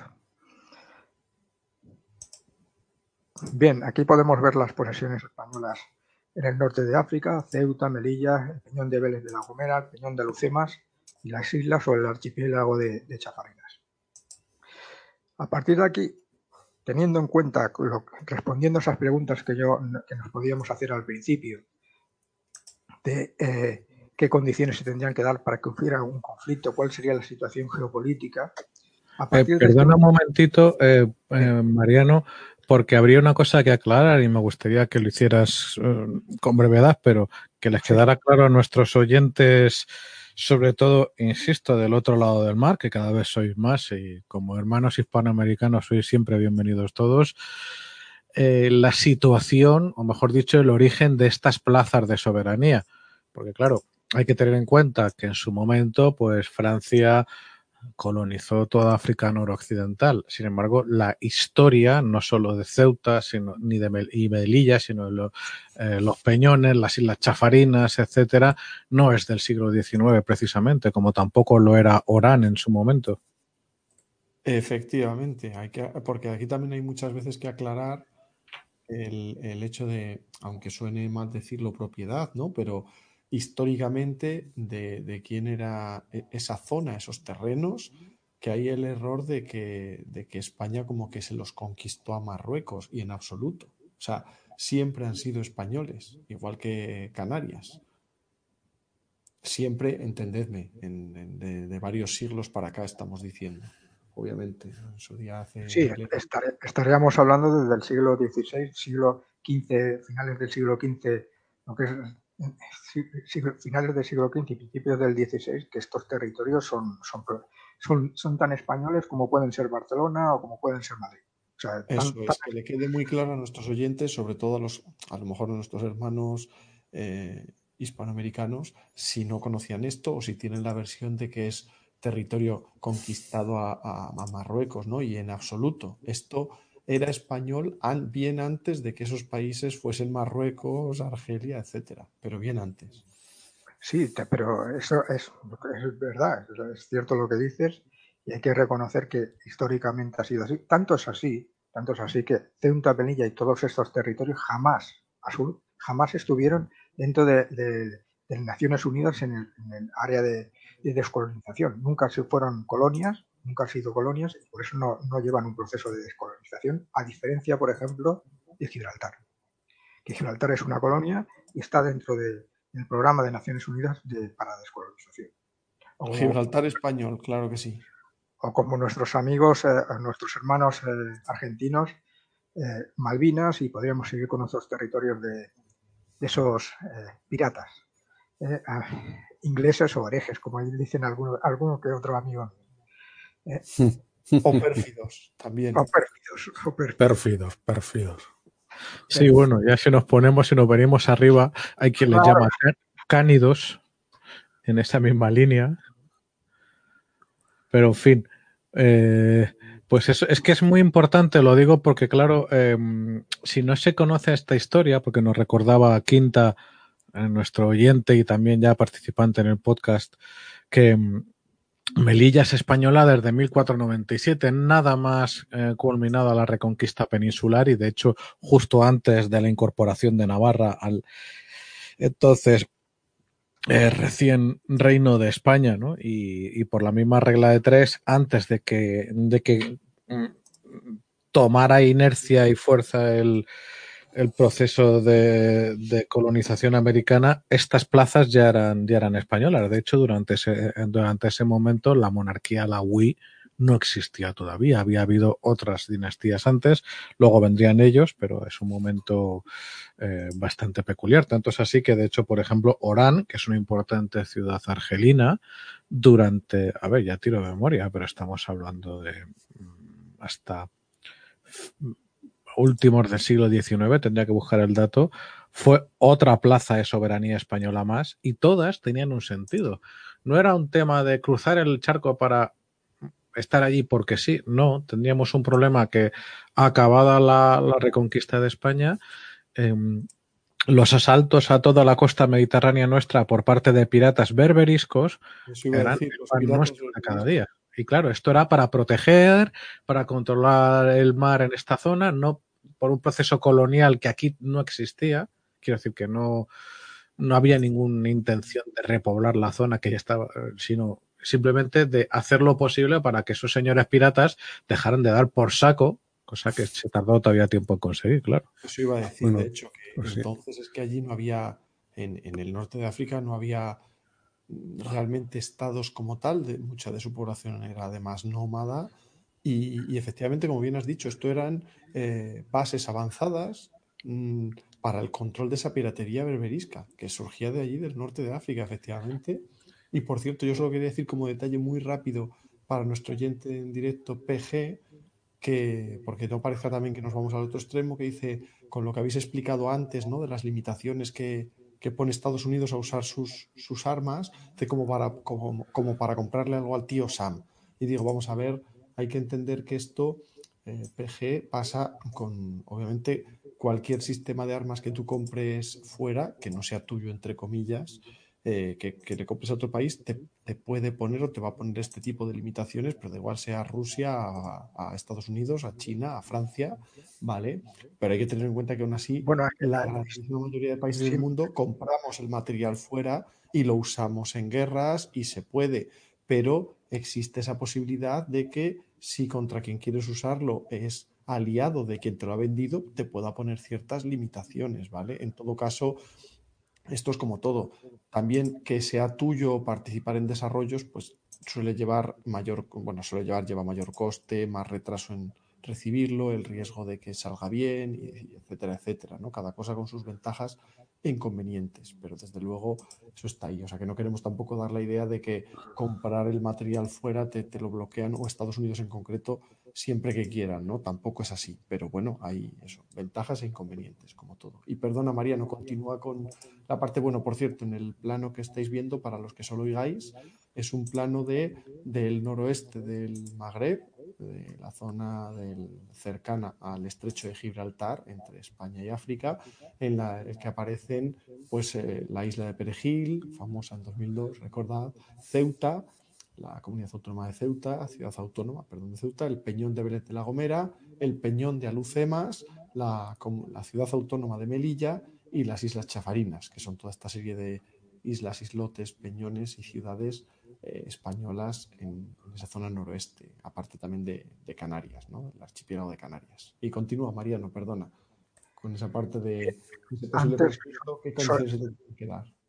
Sobre lo que has comentado, mm, que se lo digan a los turcos lo que le va a pasar a partir de ahora con el tema del Baraktar y todos los, los, los drones que depende de, del exterior en un montón de cosas. Ya veremos cómo le. de motor austríaco suizo, de, de bola, FLIR, televisión canadiense, de no sé qué. Correcto. O sea, es, es verdad que en un mundo interconectado eh, esto es, rara vez. A nosotros nos pusieron problemas los, los americanos, los estadounidenses, mejor dicho. Los estadounidenses nos pusieron problemas a la hora de vender eh, nuestros aviones, los C-29, eh, los, los casa al, a Venezuela, los C-295, ¿eh? ya nos pusieron problemas e incluso hubo, hubo sus, y diretes sobre, sobre el asunto. Bien, volviendo al asunto de, de, la novela, hemos comentado cuáles serían las condiciones que se tendrían, que se podrían dar para que hubiera un conflicto.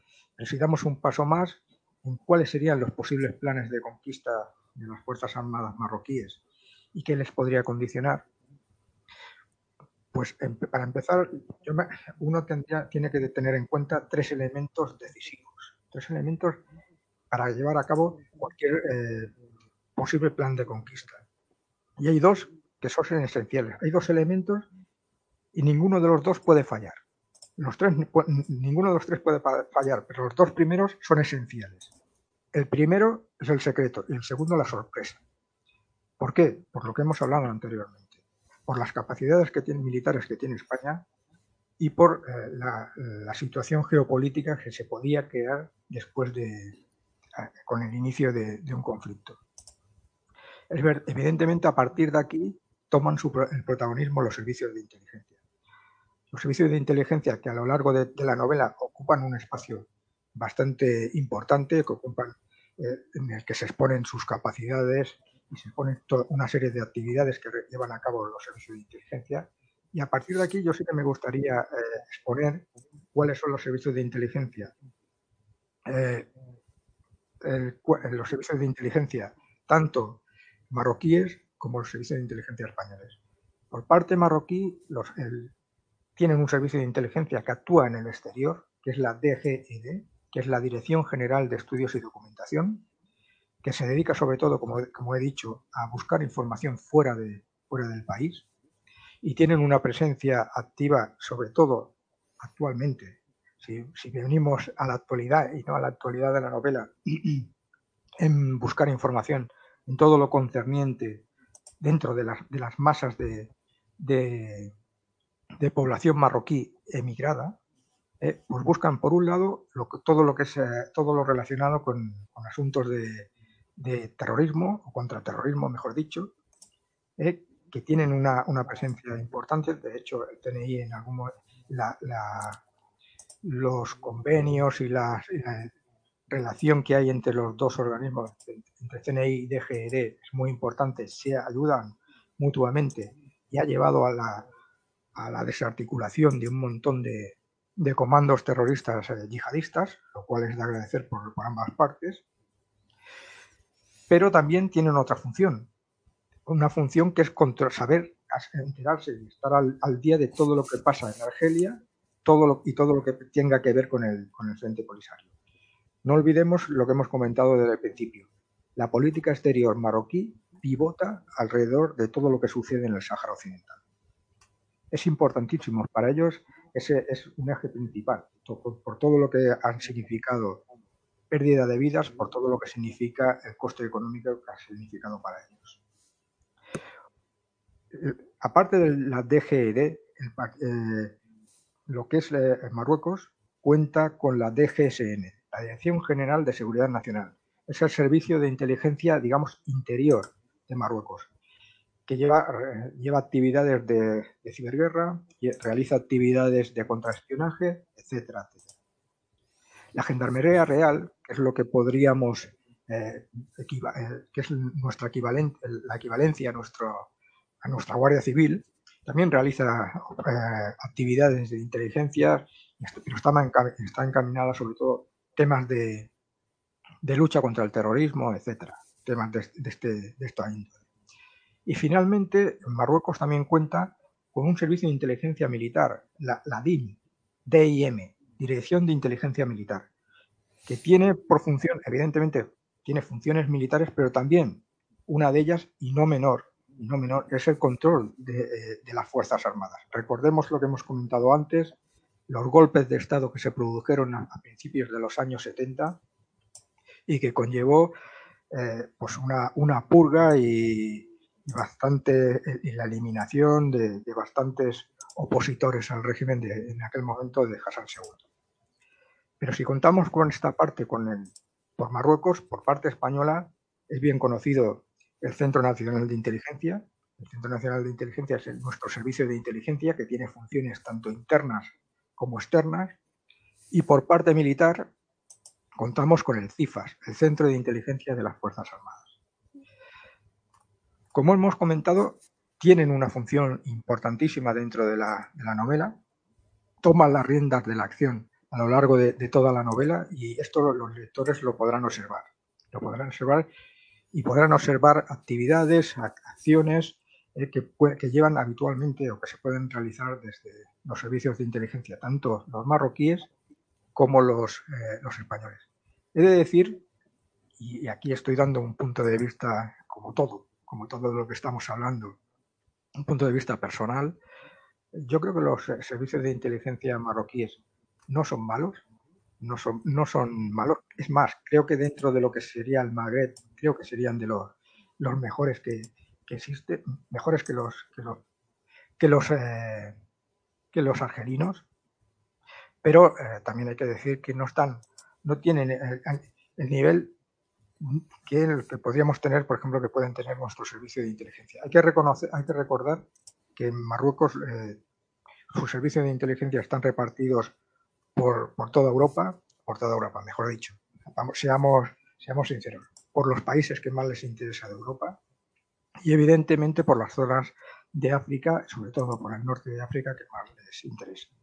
Son conocidas algunas de sus actividades, se pueden, se pueden eh, obtener información a través de la red, algunas de sus actividades. Aquí también han llevado a cabo, los hemos pillado en más de una ocasión, los hemos pillado con las manos en la masa en más de una ocasión. Y también eh, se han realizado actividades por nuestros servicios de inteligencia en Marruecos y también nos han pillado en alguna ocasión. Pero bueno, forma parte del, toma y daca de, los servicios de inteligencia. Pero evidentemente lo que hablábamos antes de, los, de un plan de ataque, para que este plan de ataque sea, eh, sea exitoso, hemos hablado de dos que son importantes, del secreto y de la sorpresa. Pero hay un tercero que es igual de importante, y es que la conquista tiene que ser rápida. Dicho de otra manera, si mm, le dan tiempo a que las Fuerzas Armadas españolas se pongan en posición, y por lo que hemos hablado antes de, esa brecha de superioridad eh, política y militar que tiene España, los marroquíes no pueden hacer nada, se acabó. Si, das tiempo a, que las fuerzas eh, españolas que tenemos en Ceuta y tenemos en Melilla sean capaces de desplegarse, se acabó. ¿eh? o sea, no tienen posibilidades. Los marroquíes, a no ser que, un, una, una, blitzkrieg, ¿no? Una, guerra lámpago. Correcto. Eh, pensemos que además hay algo que en, este sentido que, es importante conocer. Por eso el plan de ataque, todo esto que estamos hablando, de una manera o de otra sale en la novela. El lector que, siga estos, todo esto, esto que estamos hablando, verá que surge en un momento u otro surge en la novela. Por eso yo tengo que preparo lo que es un plan de ataque marroquí y para eso evidentemente hay que conocer las Fuerzas Armadas marroquíes dentro y hay algo que teníamos que haber mejor haber dicho desde el principio, pero todo todo lo que estamos hablando ha sido toda la información que estamos hablando ha sido obtenida de fuentes abiertas, ¿eh? aquí no hay ninguna ningún secreto ni nada por el estilo, todos son fuentes abiertas. No son fuentes abiertas, evidentemente lo que conocemos de las Fuerzas Armadas marroquíes. Y a partir de aquí, crear un eje de lo que sería un ataque terrestre por parte de su ejército de tierra, cuál sería el papel de la Fuerza Aérea y la función de la, Marina marroquí dentro de este ataque para, eh, para conquistar lo que sería Ceuta, Melilla y las islas y peñones que nosotros disponemos en el norte de África. Y hay un elemento que también es muy importante y es el tema de la logística. El tema de la logística, recordemos una vez más que España, siendo miembro de la OTAN y siendo un país que, es el que sería atacado, dispondría, estamos más que eh, convencidos, de la posibilidad de adquirir armas en los almacenes OTAN de una manera rápida, de una manera rápida. A partir de aquí, evidentemente, también se podría dar, expongo, un plan de respuesta español. Hay que conocer, y es más fácil, las Fuerzas Armadas Españolas y los posibles grados de respuesta para este ataque. Este, yo, estudiando el tema y buscando información, ya en a principios de los años 80 surge un plan, un plan en español, y sale información en la cual eh, hay, tres, eh, hay tres grados de respuesta ante un posible ataque marroquí. El primero el primero consistiría en, sin salir de nuestro territorio, repito, sin salir de nuestro territorio tanto en Centro como en Melilla, atacar lo que sería territorio, territorio eh, marroquí, bien por artillería, bien por a través de bases aéreas, mm, a través de nuestra fuerza aérea, bases navales, la utilización de nuestra armada. Ese sería el primer eje, el primer grado de respuesta. Un segundo grado de respuesta sería eh, ocupar parte del territorio marroquí, salir de Ceuta y Melilla y ocupar parte del territorio marroquí. ¿Por qué? Porque ¿Con qué objetivo? Con dos objetivos claros.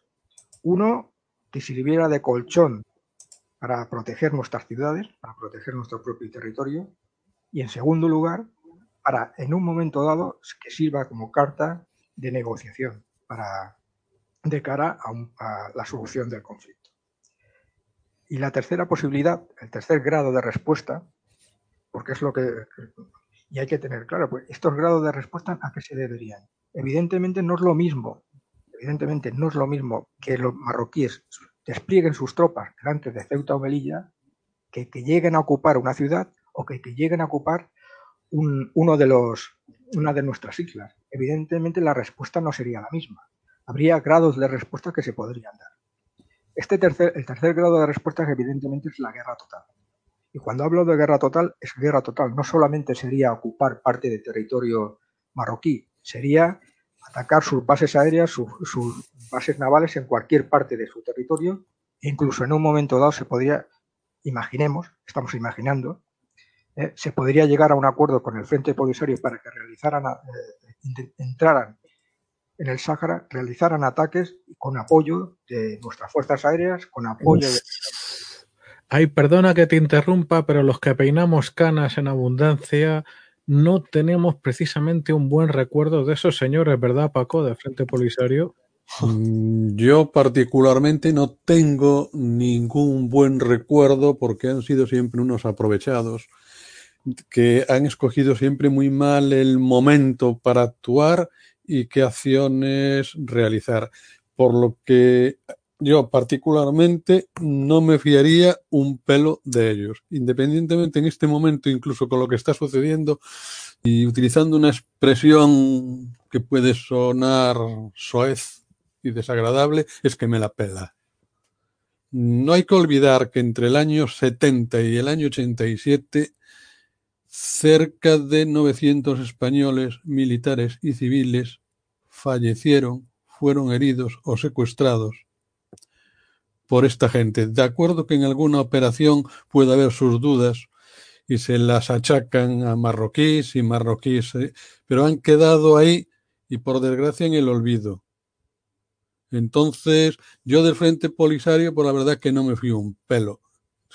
No, si hubieran estado calladitos, a lo mejor, pues hoy estará en una autonomía o un país independiente, pero empezaron a tocar las narices en un momento en el que España estaba en una situación francamente difícil, nos pusieron en entredicho y hubo otro más listo que ellos que les dio un zarpazo y los mandó a la porra. Si se hubieran estado calladitos, desde mi punto de vista, pues a lo mejor no hubiera sucedido absolutamente nada de lo que sucedió, o hubiera sucedido de otra manera. Pero a los que son muy jóvenes y no se acuerdan, o porque por ahí fuera, pues esto no vende o no se ha escrito y, y no se cuenta, porque tampoco aparecen los libros de historia aquí en España, estos señores en el año 72, en el año 73, en el año 74, 75, ponían minas en las carreteras en el Sáhara, disparaban contra los soldados españoles y los convoyes que por aquellas carreteras circulaban, los secuestraban, atacaban a las patrullas de la policía territorial del Sáhara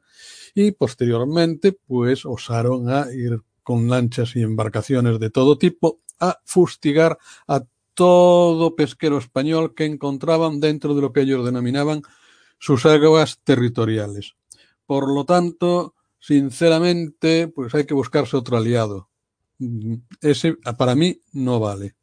No, y no solo, sino que eh, después de que nuestro ejército abandonara bueno, de aquella manera que la que nos tocó, ese desdichado episodio de la Marcha Verde, eh, en plena agonía de, Francisco Franco, pues abandonar a las, eh, los, los, territorios del Sáhara Occidental. Después de eso, años después, yo recuerdo siendo un chaval, como teníamos dos tipos de noticias desagradables en España. Eh, o tres, si me apuras. Atentados de los, los ter grupos terroristas de la época y secuestros o ataques a pesqueros nuestros por parte, como bien dices, en algún caso pudo ser falsa bandera eh, marroquí para jorobar a los, a los sahrauis, pero en otros casos de falsa bandera tururú, que querían mandar mensajes, hacer cosas o incluso yo me atrevería a dudar luego, visto lo que ha ido pasando con el transcurso de los años, a iniciar un modelo de negocio que le salió rana es que el, el, modelo de negocio que inició esta, esa gente en ese momento, pues les pudo haber salido rana o se cansaron y lo dejaron, pero ese modelo de negocio, amigo mío, lo tenemos en el África, en el Golfo de Guinea, lo tenemos en el Océano Índico y tiene un nombre. ¿eh? Exactamente. Y aquí se ha tratado, y yo conozco gente y muy cercana que ha estado en ambos sitios luchando y jugándose la vida por gente a la que se le fue dando alas. Aparte que con el tema del polisario, pues claro, tocas en hueso porque yo por edad tengo compañeros que estuvieron allí. Y sé lo que me han contado. Entonces, estas falsas amistades, lo que sí han sabido hacer esta gente es vender una imagen que aquí, en este país, en toda la progresía mediática, ha calado mucho. A mí si hay algo que me toca, pero bien los huevos, es cuando por las mañanas, en cierta emisora de este país, sale un tal Nicolás de voz gangosa que siempre está vendiendo eh, la historia de estos señores. Y digo yo, a mí me gustaría verte delante, ver qué edad tienes, dónde estuviste, qué hiciste, y te cuento yo algunas historietas para que veas lo que hicieron tus amigos. Eh, que no nos olvidemos que mucha gente vino para España en bolsas de plástico y que no se ha vuelto a saber absolutamente nada de ellos porque la historia de este país los ha enterrado con una losa más grande que en la tumba donde están depositados. Y no hay nadie que diga con dos narices quién les pegó un tiro, quién les puso una mina o quién los ametralló. Que se ha llegado al extremo de haber ametrallado un barco, a sus 18 tripulantes ponerlos en la, en la borda de rodillas, jactarse de haber estado por España por, uh, estudiando, gracias a becas y ayudas del gobierno español. Ese es un tema que hoy en día aún sigue muy dudoso si fue una actuación marroquí o fue una actuación del Polisario, pero ametrallaron a todos. Se salvaron tres tirándose al mar que lo recogió un destructor español millas más adentro. ¿Eh? Y se cargaron a 16 o 17 personas, incluido un niño de 14 años, ametrallándolos por la espalda porque otras veces eran más cobardes. Aprovechaban la noche, pasaban al lado del barco y como aquí no me ve nadie, yo disparo y a lo que caiga. Así murió un pobre como un chaval que estaba haciendo el servicio militar en el patrullero Tagomago, me parece que era el, Tagomago, y otros dos quedaron gravemente heridos. ¿Y aquí de quién habla? De toda esta gente. ¿Qué pasa? Porque a veces se habla de los muertos de ETA, que aquí que hay muertos de dos tipos. Bueno, te iba a decir, y de los de ETA poco se habla, pero Exactamente. Bueno, ya sin entrar en eso, aquí recordamos una parte de nuestra historia y no recordamos otra que no está tan lejana. Totalmente de acuerdo. O sea, esa parte además, como tú has dicho, es que está silenciada. Está totalmente silenciada. A mí me enerva. Yo tengo un compañero que precisamente aún estaba trabajando con él, que nació en Sirivni y te puedo contar, pues, historias de primera mano, como te las puedo contar de cuando nos marchamos. Que el, el, grave problema que hemos tenido los españoles en África, que en principio nadie nos llamó, que también es mi opinión, es que de donde estuvimos aún encima fuimos de Quijotes y salimos mal parados. Salimos mal de Guinea, con quien no nos llevamos nada bien, y, y tenemos la liada del Sáhara y liadas con Marruecos, independientemente de que por una pirueta de la historia, pues se han estado manteniendo todas esas posiciones que vosotros ahí estáis señalando en el mapa, estas posesiones, estas historias, estas dos ciudades, pues están ahí y hoy no, eh,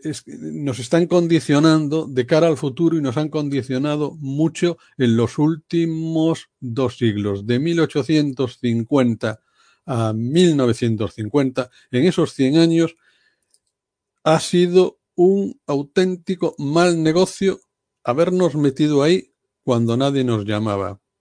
Sobre todo en esta última parte de la historia, porque cuando hablamos de Ceuta y Melilla estamos hablando de los tiempos de los moros y de la reconquista. Pero es que al África Occidental Española, como así se le llamaba, al mismo Sidibni, pues allí no teníamos que haber ido a nada. Pero, no sé, una sensación de que a, gente que le dolía todavía y les cocía el culo de la patada que nos dieron en Cuba, pues como no, no le llegó lo que tuvimos allí y de cómo acabó la historia, pues fuimos a meternos en un avispero donde nunca debimos de habernos metido. Y ojo, eh, que si hablamos de eso, en 1956, en el conflicto de Sidi Ifni, eh, murieron 300 españoles, al menos según cifras oficiales, que probablemente serían algunos cientos más, pero que nadie lo puede saber porque, bueno, ahí sí que se puede decir, era la dictadura, entonces no había libertad de prensa. Bueno, curiosamente, cuatro años después en París, una manifestación de argelinos se reprime con dureza uh, inusitada, mueren más de 100 personas y hay silencio de prensa. A mí que hablen, no voy a defender a la dictadura, pero que me hablen en aquella época de la libertad y demás, ¿no? Pero dicho todo esto, yo es que tengo recuerdos de chaval, que yo nací en el 71, de cómo un vecino mío me contaba mientras esperábamos los dos a que nos cortaran el pelo, cómo él se tiró como para acá que era, eh, pues no me acuerdo dónde pudo ser, al norte de, de, unas operaciones aerotransportadas que hubo al norte del de Sáhara Occidental, eh, los de abajo estaban tirando a los paracas que estaban cayendo y él, su, él, estaba vivo en ese momento porque se hizo el muerto así, colgando así como si estuviera como si hubiera fallecido y pudo llegar a tierra y luego pues, bandearse. Mira, te quería pa eh, pasar, eh, Mariano, una pregunta que nos hace Mario MR. Dice: ¿Puede que te refieras al eh, Esmara, a los saltos que se realizaron. Sí, sí, sí. podría ser, pero es que la cabeza te puedes imaginar. En fin, lo que decía de, pero sí, sí es posible, sí que era como el por el cabo o el cabo Junín, no estoy seguro. Eh, otra de las posibles eh, causas de una rebelión, nos dice Mario MR, en estas ciudades es el ejército. Antes Mario MR nos ha hablado de que él hizo la mili en Melilla, también como quinta y algún oyente más, imagino. Eh, en estas ciudades habría que rotar a los militares para no tener la sorpresa de encontrarte con soldados a los que cuando llegue el día que llegará decidan apoyar sus raíces y no a su país. Es una zona complicada.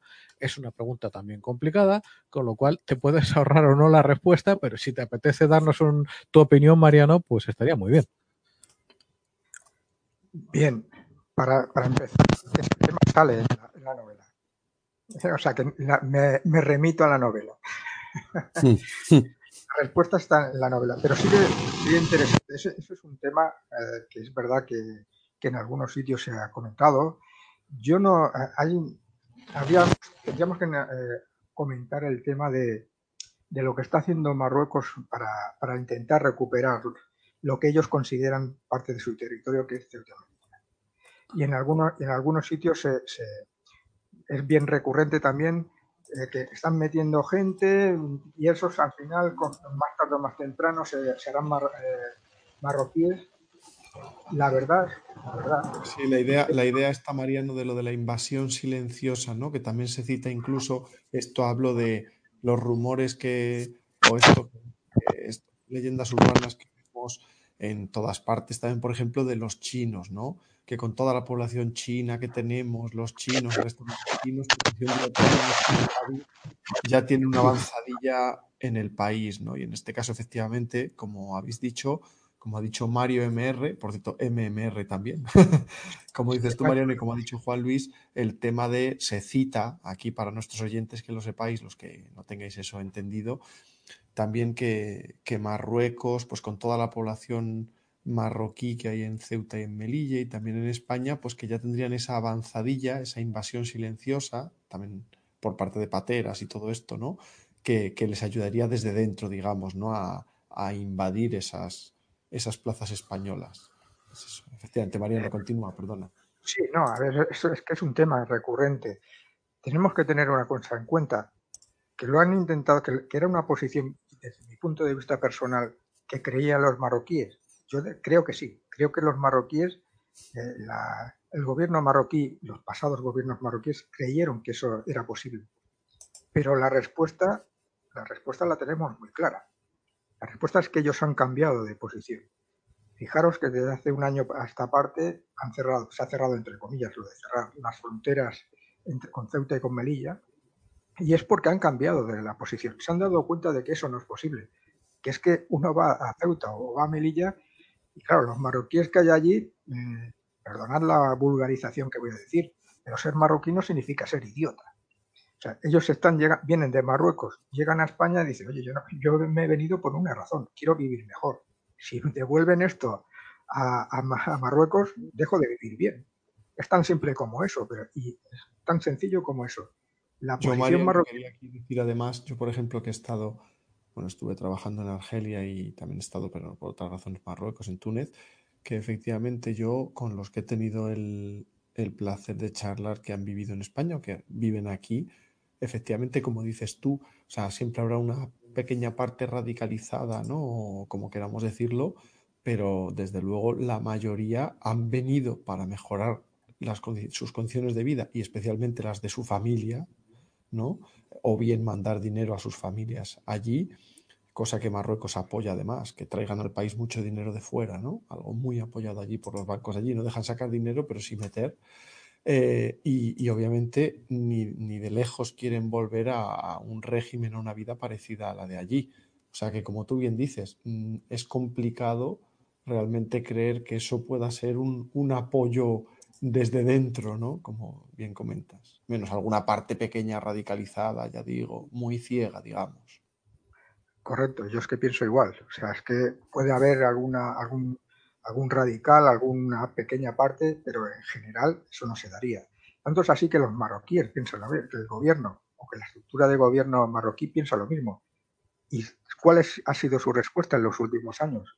Por un lado, lo que hemos comentado de un cierre, entre comillas, de, la frontera con, Ceuta y con Melilla, y por otra parte, intentar desarrollar económicamente las zonas aledañas, las zonas cercanas a, Ceuta y Melilla. Recordemos el puerto de Tánger, que ha sido, en estos momentos tiene una gran eh, importancia para Marruecos, no solamente porque es una salida de productos y empresas que se están instalando por la zona, y todo lo que es la zona de Nador, la zona, eh, la zona este de Nador que se está desarrollando en el ámbito de, del turismo. O sea que mm, ellos mismos se han dado cuenta de que por ahí no van bien y de cara al, futuro eh, hay, que intentar, hay que intentarlo de otra manera.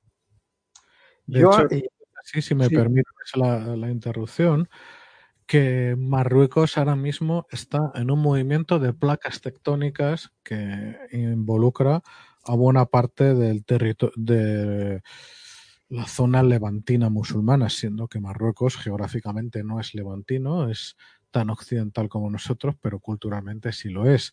¿Qué quiero decir con esto? Marruecos, o sea, voy a hacer una pregunta muy, o es, un, hecho muy sencillo. ¿Creéis que tiene dinero para pagarse el rearme que está teniendo? Eh, la, respuesta se, se, responde sola, es muy fácil. No. ¿Quién está pagando eso? Arabia Saudí.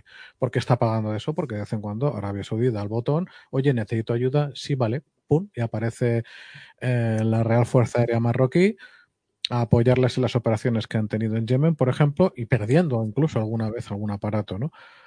¿Cuál es la cuestión de esto? Se rumorea cada vez con más insistencia que uno de los próximos países que va a dar el paso a firmar los acuerdos de Abraham, recordemos los acuerdos que empezaron, em, mm, que inicialmente firmaron Emiratos Árabes Unidos e Israel, de normalización de relaciones diplomáticas, de como decía eh, Enrique Zimmerman, de ese reconocimiento oficial de una relación secreta entre amantes, por aquello de que se llevaban décadas de relaciones comerciales y de inteligencia y de otro tipo.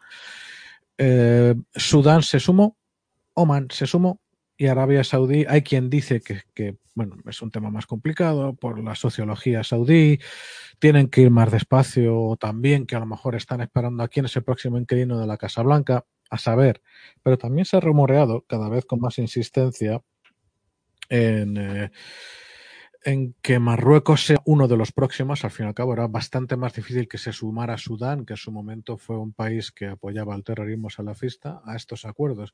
¿Y por qué se iban a sumar? Pues por dos motivos muy sencillos. En primer lugar, porque ganan mucho más de lo que pierden. O sea, básicamente no pierden nada y ganan un país, o sea, ganan incorporarse a una no diría alianza, pero sí a un espacio económico de coprosperidad con las asimetrías que uno quiera, pero que no pierden y sí ganan y tienen la población emigrada y todo eso. Y segundo, porque esto yo lo entroncaría con el principal problema de Marruecos. El principal problema de Marruecos, yo me atrevería a hablar en términos de probabilidad o de potencial, ambos, ¿no? Es, no es ni siquiera una agresión argelina porque ahí hay los equilibrios suficientemente bien planteados. Argelia tiene, digamos, los ingresos del petróleo para mantener unas fuerzas armadas bien entrenadas y magníficamente equipadas. Marruecos paga a Arabia Saudí y pues Estados Unidos es su, es su base más estable en esa zona, está en Marruecos.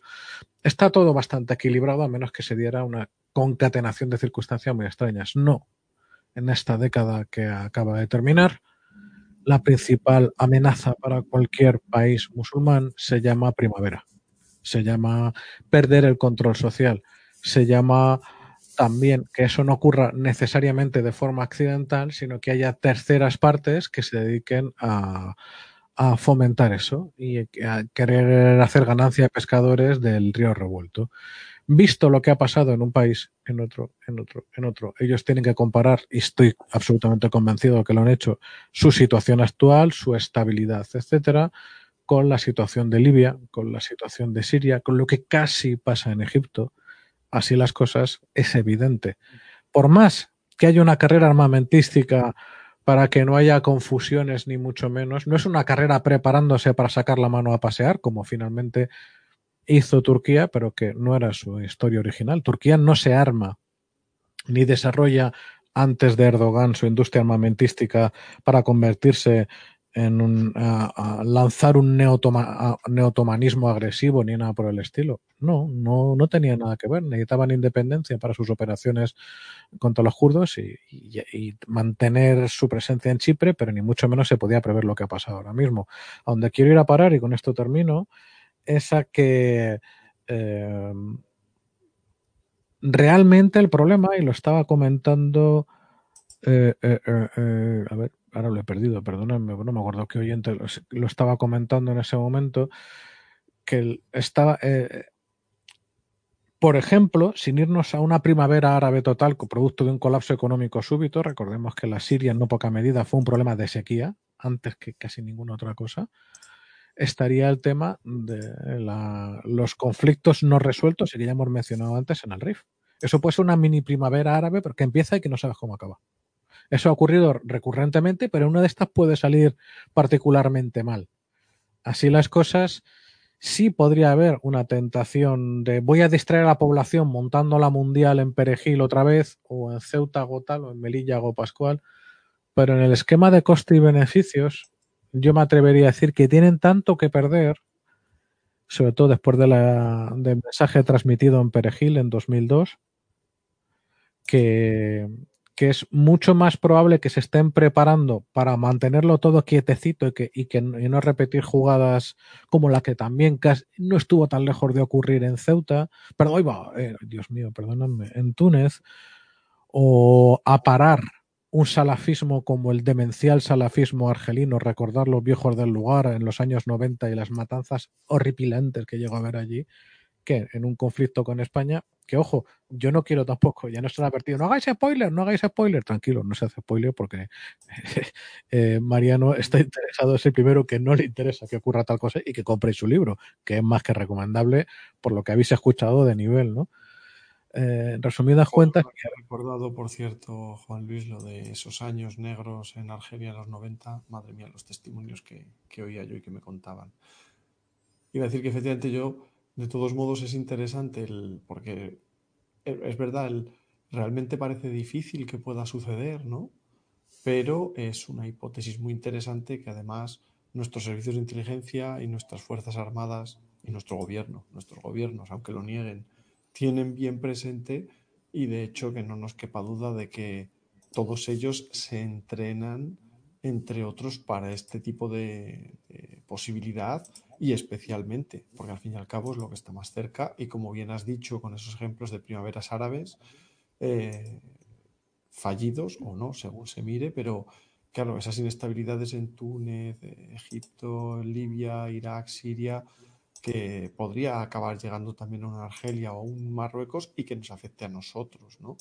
Entonces, eh, desde luego es, es, interesante por eso esa, esa hipótesis.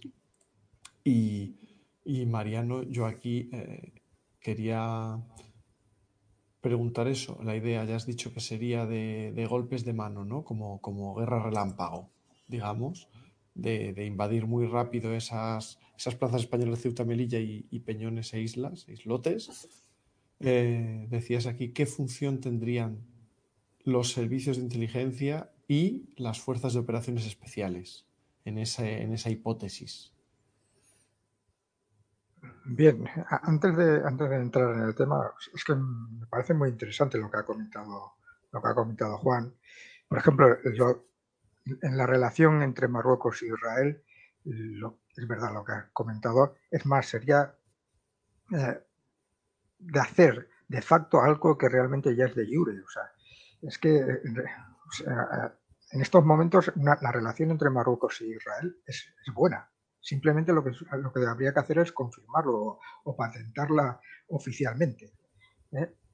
Con respecto a Arabia Saudí, es verdad también lo que habéis comentado, las relaciones son, son muy importantes. La, relación de compra de, Marruecos ha tenido mucho que ver con, Arabia Saudí, no solamente con Arabia Saudí, ¿eh? pero también con Arabia Saudí. Pero, pero en los últimos años, de los últimos dos años, esta, la relación entre, entre Arabia Saudí y Marruecos no pasa por su mejor momento. Hay grandes. La razón, la razón que se explicaría estas, estas piedras en el camino, tiene un nombre: Qatar. ¿Vale? Em, ahí, ahí sí agradecería Juan Luis y Mariano si me explicáis un poco esa cuestión, porque ahí reconozco que estoy un poco perdido de, Qatar, esa enemistad que va a tener con Arabia Saudí, también que le está haciendo equiparse contando con que no, no, tiene ya esas alianzas y que, si me podéis explicar un poco, por favor. Bueno, a ver, la relación no se ha cortado, la relación entre Marruecos y Arabia Saudí no se ha cortado. Como bien ha dicho Juan, había buenas relaciones tanto que fuerzas eh, aéreas, miembros de las fuerzas aéreas marroquíes se trasladaron a Arabia Saudita. Y eso, eh, claro, era un favor que, Marruecos pagaba a Arabia Saudí. El problema surgió cuando la relación entre Arabia Saudí y Qatar eh, se, malograron. Las razones sería largo de explicar, pero tiene mucho que ver de las relaciones que tenía o que tiene, mejor dicho, Qatar con los hermanos musulmanes de, de Egipto y sus relaciones con, Turquía, pero sobre todo con los hermanos musulmanes de, Egipto. Marruecos, que cuenta con inversiones de todos los países de, las monarquías árabes del Golfo y también cuenta con una gran inversión eh, de Qatar, no las quería perder, en ningún momento quiso perder esas inversiones e intentó nadar y guardar la ropa, que se suele decir intentó llevarse bien con todos. Parece ser que la monarquía de los Saud, la monarquía de Saudí, eh, eso no lo pasó y ha habido enfrentamientos y ha habido más que palabras en el sentido de que incluso se han llamado a embajadores. Eh, los últimos, este mismo año, hubo una llamada de embajadores. Por otro lado, y es lo, que quería comentar, no sé si, si Juan quiere añadir alguna cosa a esto. Mira, es que es complicado, pero yo lo que añadiría aquí eh, es la figura del Malik o del Melech en hebreo, o sea, del rey. Uno pensaría, bueno, después de todo, salvo precisamente la monarquía alawi, marroquí, eh, las monarquías árabes en general tienen muy poco tiempo. Estamos hablando de que recién están cumpliendo como tales el centenario, pero se imbrica muy bien en las sociedades, bueno, más complicado que eso. Dejémoslo en la simplificación y que me perdone alguien si la simplificación no le gusta en este caso, ¿no? Ah, pero el tema es que mm, eh, entre reyes, y se consideran así como tales, el trato es diferente. Pueden tener un conflicto puntual, Mm, digamos, un conflicto como el que acabas de describir muy bien, de toma de posturas y tal, pero mientras no estén en lados diferentes, como ha acabado, que antes no era así, ha acabado pasando con Qatar, el, eh, el tema es que un, un rey árabe va a tratar de manera muy diferente a otro rey, más aún si es árabe o musulmán, que a otro gobernante, porque por un motivo práctico, que es considerar que, que, tiene un interlocutor permanente, que no es que ahora viene el siguiente mono y esté como le trato, pero también por esa consideración de, de, de esa, de esa figura real en el sentido monárquico del término. ¿no? Que por eso también se dijo, ¿no, Juan Luis, la parte de que la, la monarquía española tenía esas buenas relaciones, por ejemplo, con Arabia Saudí por la figura del rey, ¿no? Bueno, tanto es así que el Shah de Persia, que ya me contarás, si estamos hablando de estas cosas, la, eh, la, última dinastía persa, que era una, un golpista que de niño era cabrero, convertido en Shah, para aquí, ojo, no hay que olvidar que eh, Irán ha tenido un continuo, salvo muy pequeñas excepciones, y esto, siendo esta última la más larga, de dinastías reales desde los tiempos de Darío, hace más de 2500 años. A donde quiero parar es que el Shah de Persia medió entre el, eh, eh, su majestad don Juan Carlos y Santiago Carrillo en, en, precisamente en unos fastos que crearon para eh, los 2500 años de, de, Irán y demás y tal, para en esos momentos tan complicados y tan difíciles de la transición que se escapan completamente a este episodio y hasta este programa. ¿no? A donde voy a parar en resumidas cuentas es que, eh, ¿cómo decirlo? Eso, eso que comentas, perdona Juan, eso que comentas ocurrió antes de la muerte de Franco, todavía estaba vivo Franco. Efectivamente, eso es. Y eso, y lo que fue un. salió a la luz, eh, es que el rey, su majestad el rey don Juan Carlos I, eh, eh, en, en, esos fastos se acercó a Ceausescu, se acercó a Ceausescu para pedirle que mediara con, con Santiago Carrillo. y a partir de ahí, de cara a lo que sería cuando falleciera Franco, cuando lo que se iba a poner en marcha el tema de la, la transición. Una vez eh, se pusieron, empezaron los contactos, los contactos los llevaba, los empezó a llevar a cabo lo que en aquel momento era el Servicio de Inteligencia Español, que su, director se trasladó hasta Rumanía para propiciar esos acuerdos, esos, ese diálogo que empezaría para eh, eh, digamos, encarrilar lo que sería la, la, democracia española. Sí, de hecho, tanto es así que, que, bueno, pues cuando se habla ahora de todas estas, bueno, no me voy a meter en política sobre las campañas que están haciendo contra su majestad el rey, queda con el enunciado y ya está. Pero esos acuerdos que hubo antes tenían la base en que eran acuerdos entre reyes y de, además sobre todo desde la visión uh, árabe de lo que es un, un, Malik, ¿no? Un rey. A, donde quiero ir a parar es que, bueno, ahora habla, y ya termino, porque me has preguntado que me estoy enrollando hoy un poco, eh, hoy un poco, que, que um, si bien lo que dices es indudablemente cierto, no siempre van a acertar, hay momentos de malas relaciones, si no hay una ruptura como la que terminó por ocurrir, que no es desde, entre comillas, siempre, pero la que terminó por ocurrir entre Qatar y, Arabia Saudí y el resto de las monarquías del Golfo, puede haber desencuentros, pero al final son desencuentros que tienen lugar dentro de una trayectoria mucho más larga, que es una trayectoria dinástica, que mientras dure de la dinastía hay esas relaciones. De hecho, hasta el punto, yo me atrevería a añadir, de que hay una visión y una de la monarquía y una relación entre monarquías árabes que en Europa nunca tuvimos, porque en Europa, entre las guerras de religión, pero también la competencia por recursos, incluso cuando eran primos, caso de, eh, de Nicolás y Jorge con Guillermo, pues se zurraron la badana a modo en la Primera Guerra Mundial. ¿Qué quiero decir con esto? Como encima hay una dependencia financiera, lo siento, Marruecos no tiene gas, no tiene petróleo, tiene la capacidad económica y el Producto Interior Bruto que tiene, el realme que está haciendo no lo paga como Argelia. Entonces, como hay también esa supeditación, pues volverán las aguas a su cauce, que es Marruecos tener una relación de alianza y de dependencia con Arabia Saudí. Yo creo, no sé si está de acuerdo conmigo.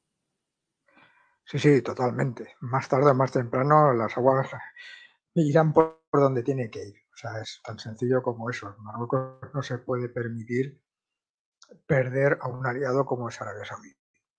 No se lo puede permitir. No solamente en el ámbito de, de las Fuerzas Armadas, de lo que supone eh, las ayudas económicas, estaríamos hablando que es que Arabia Saudí arrastraría a otros países, no solamente sería él solo.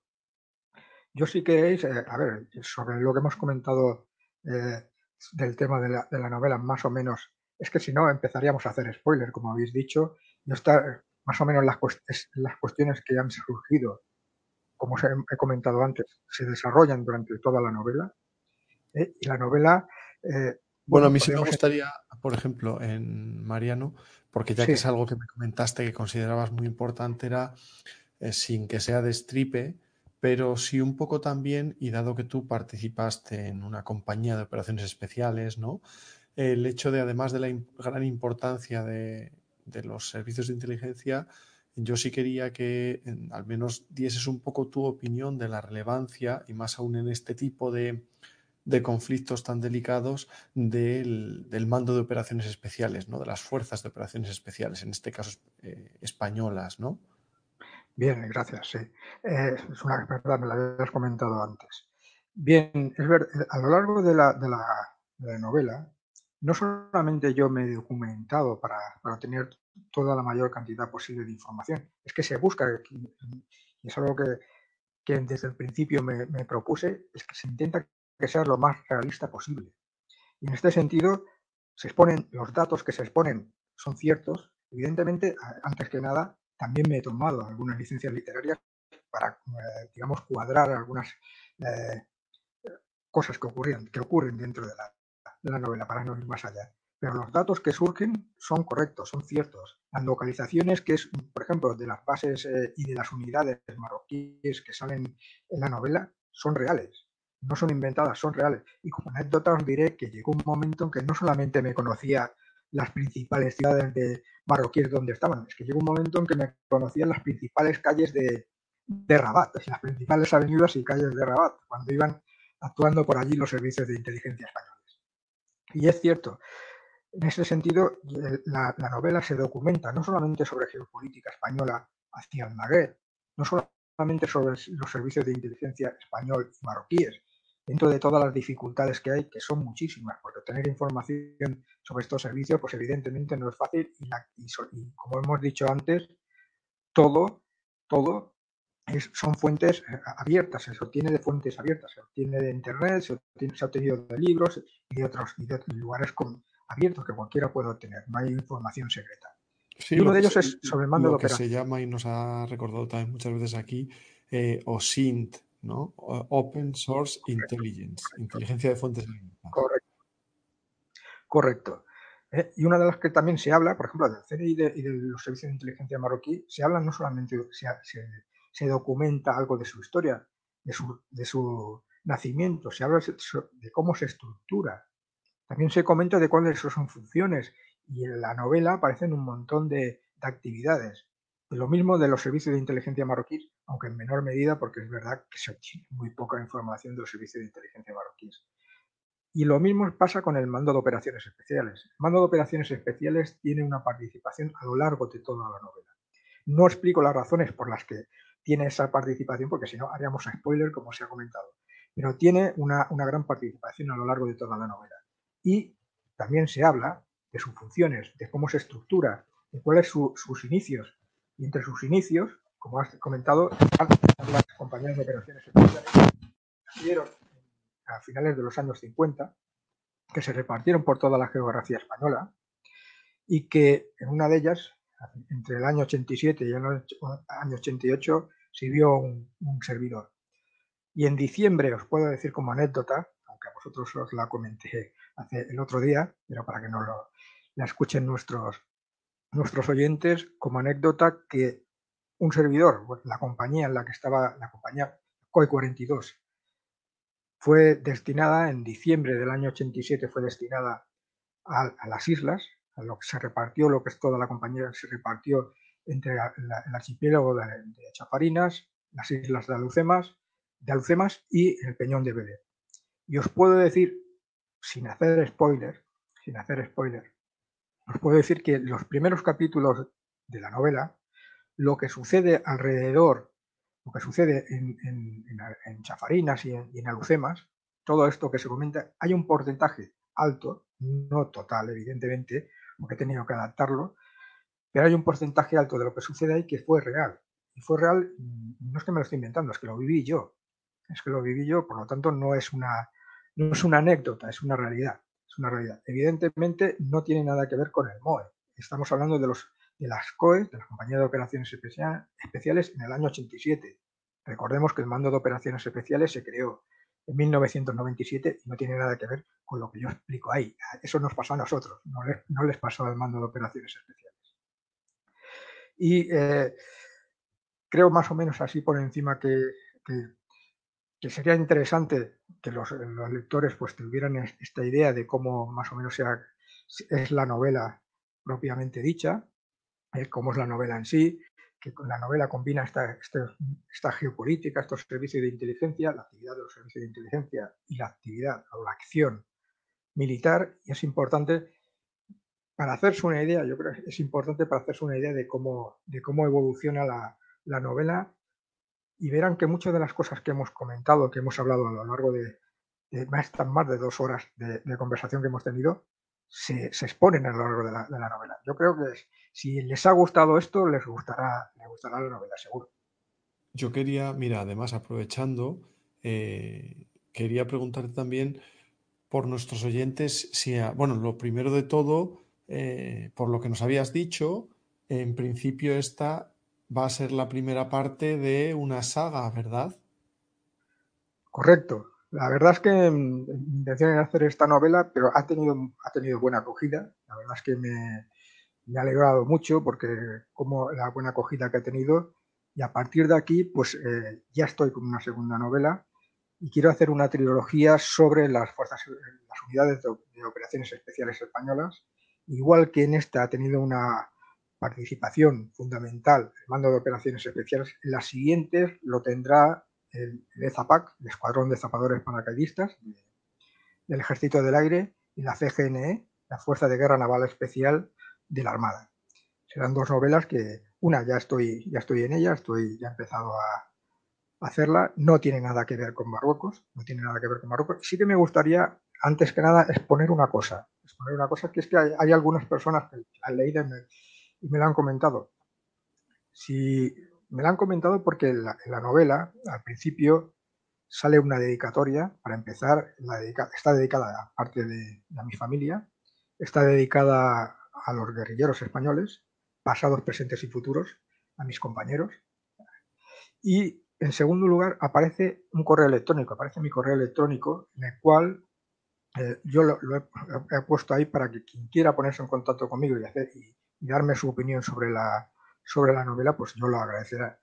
Y en este sentido, algunas personas que, se han puesto en contacto conmigo, que, que les ha gustado la novela, una de las cosas que me comentaban era que parecía como si los, los protagonistas fueran un poco eh, difusos. Y no es así. Lo que pasa, la diferencia, a ver, Operación Baluarte es una, es una novela coral.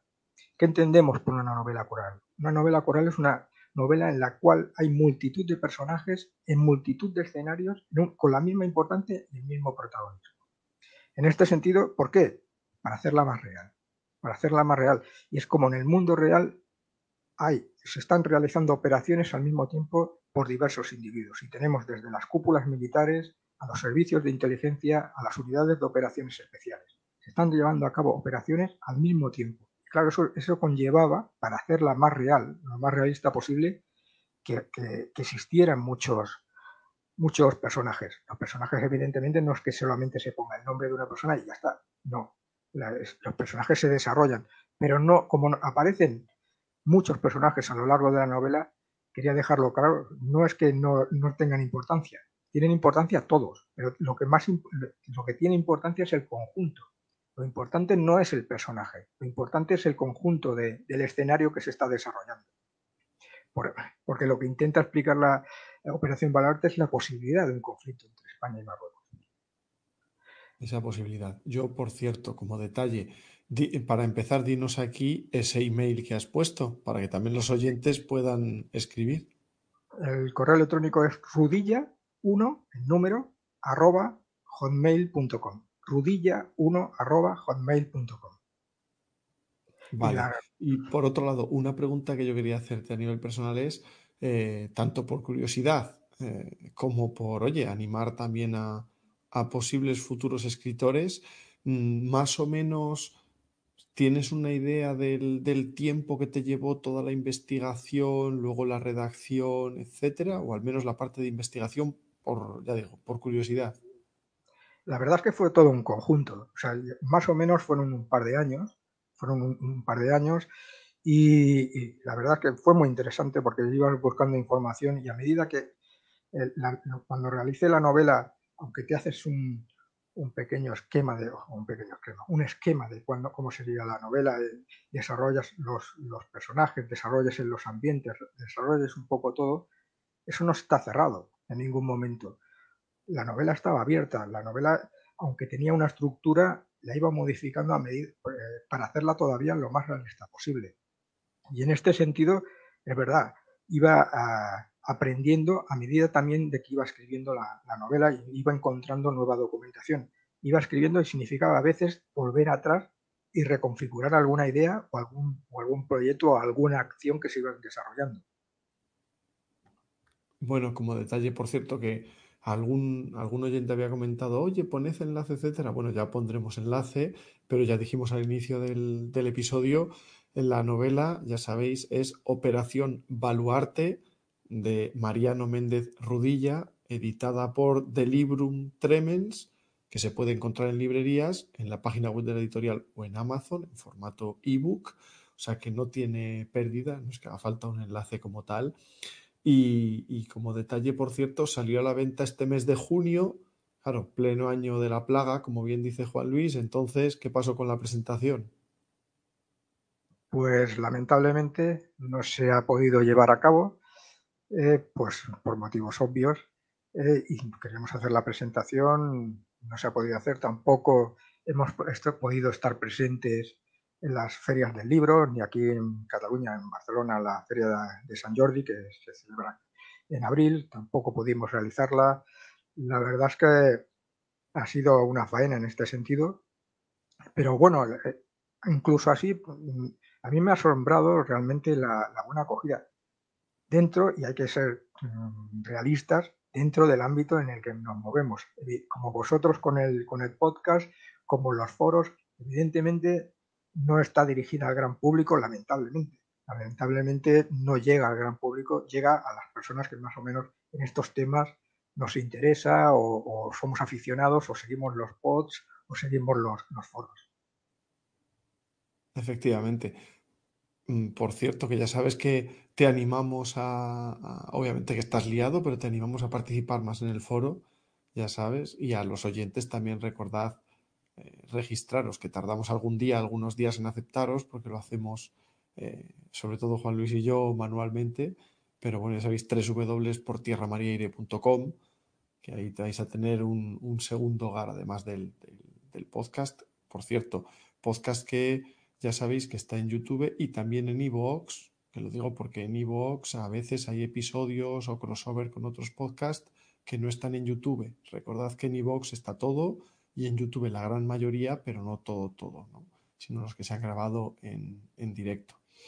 Y yo, Mariano, mira, también quería comentarte que, que desde luego a mí me ha parecido muy, muy interesante.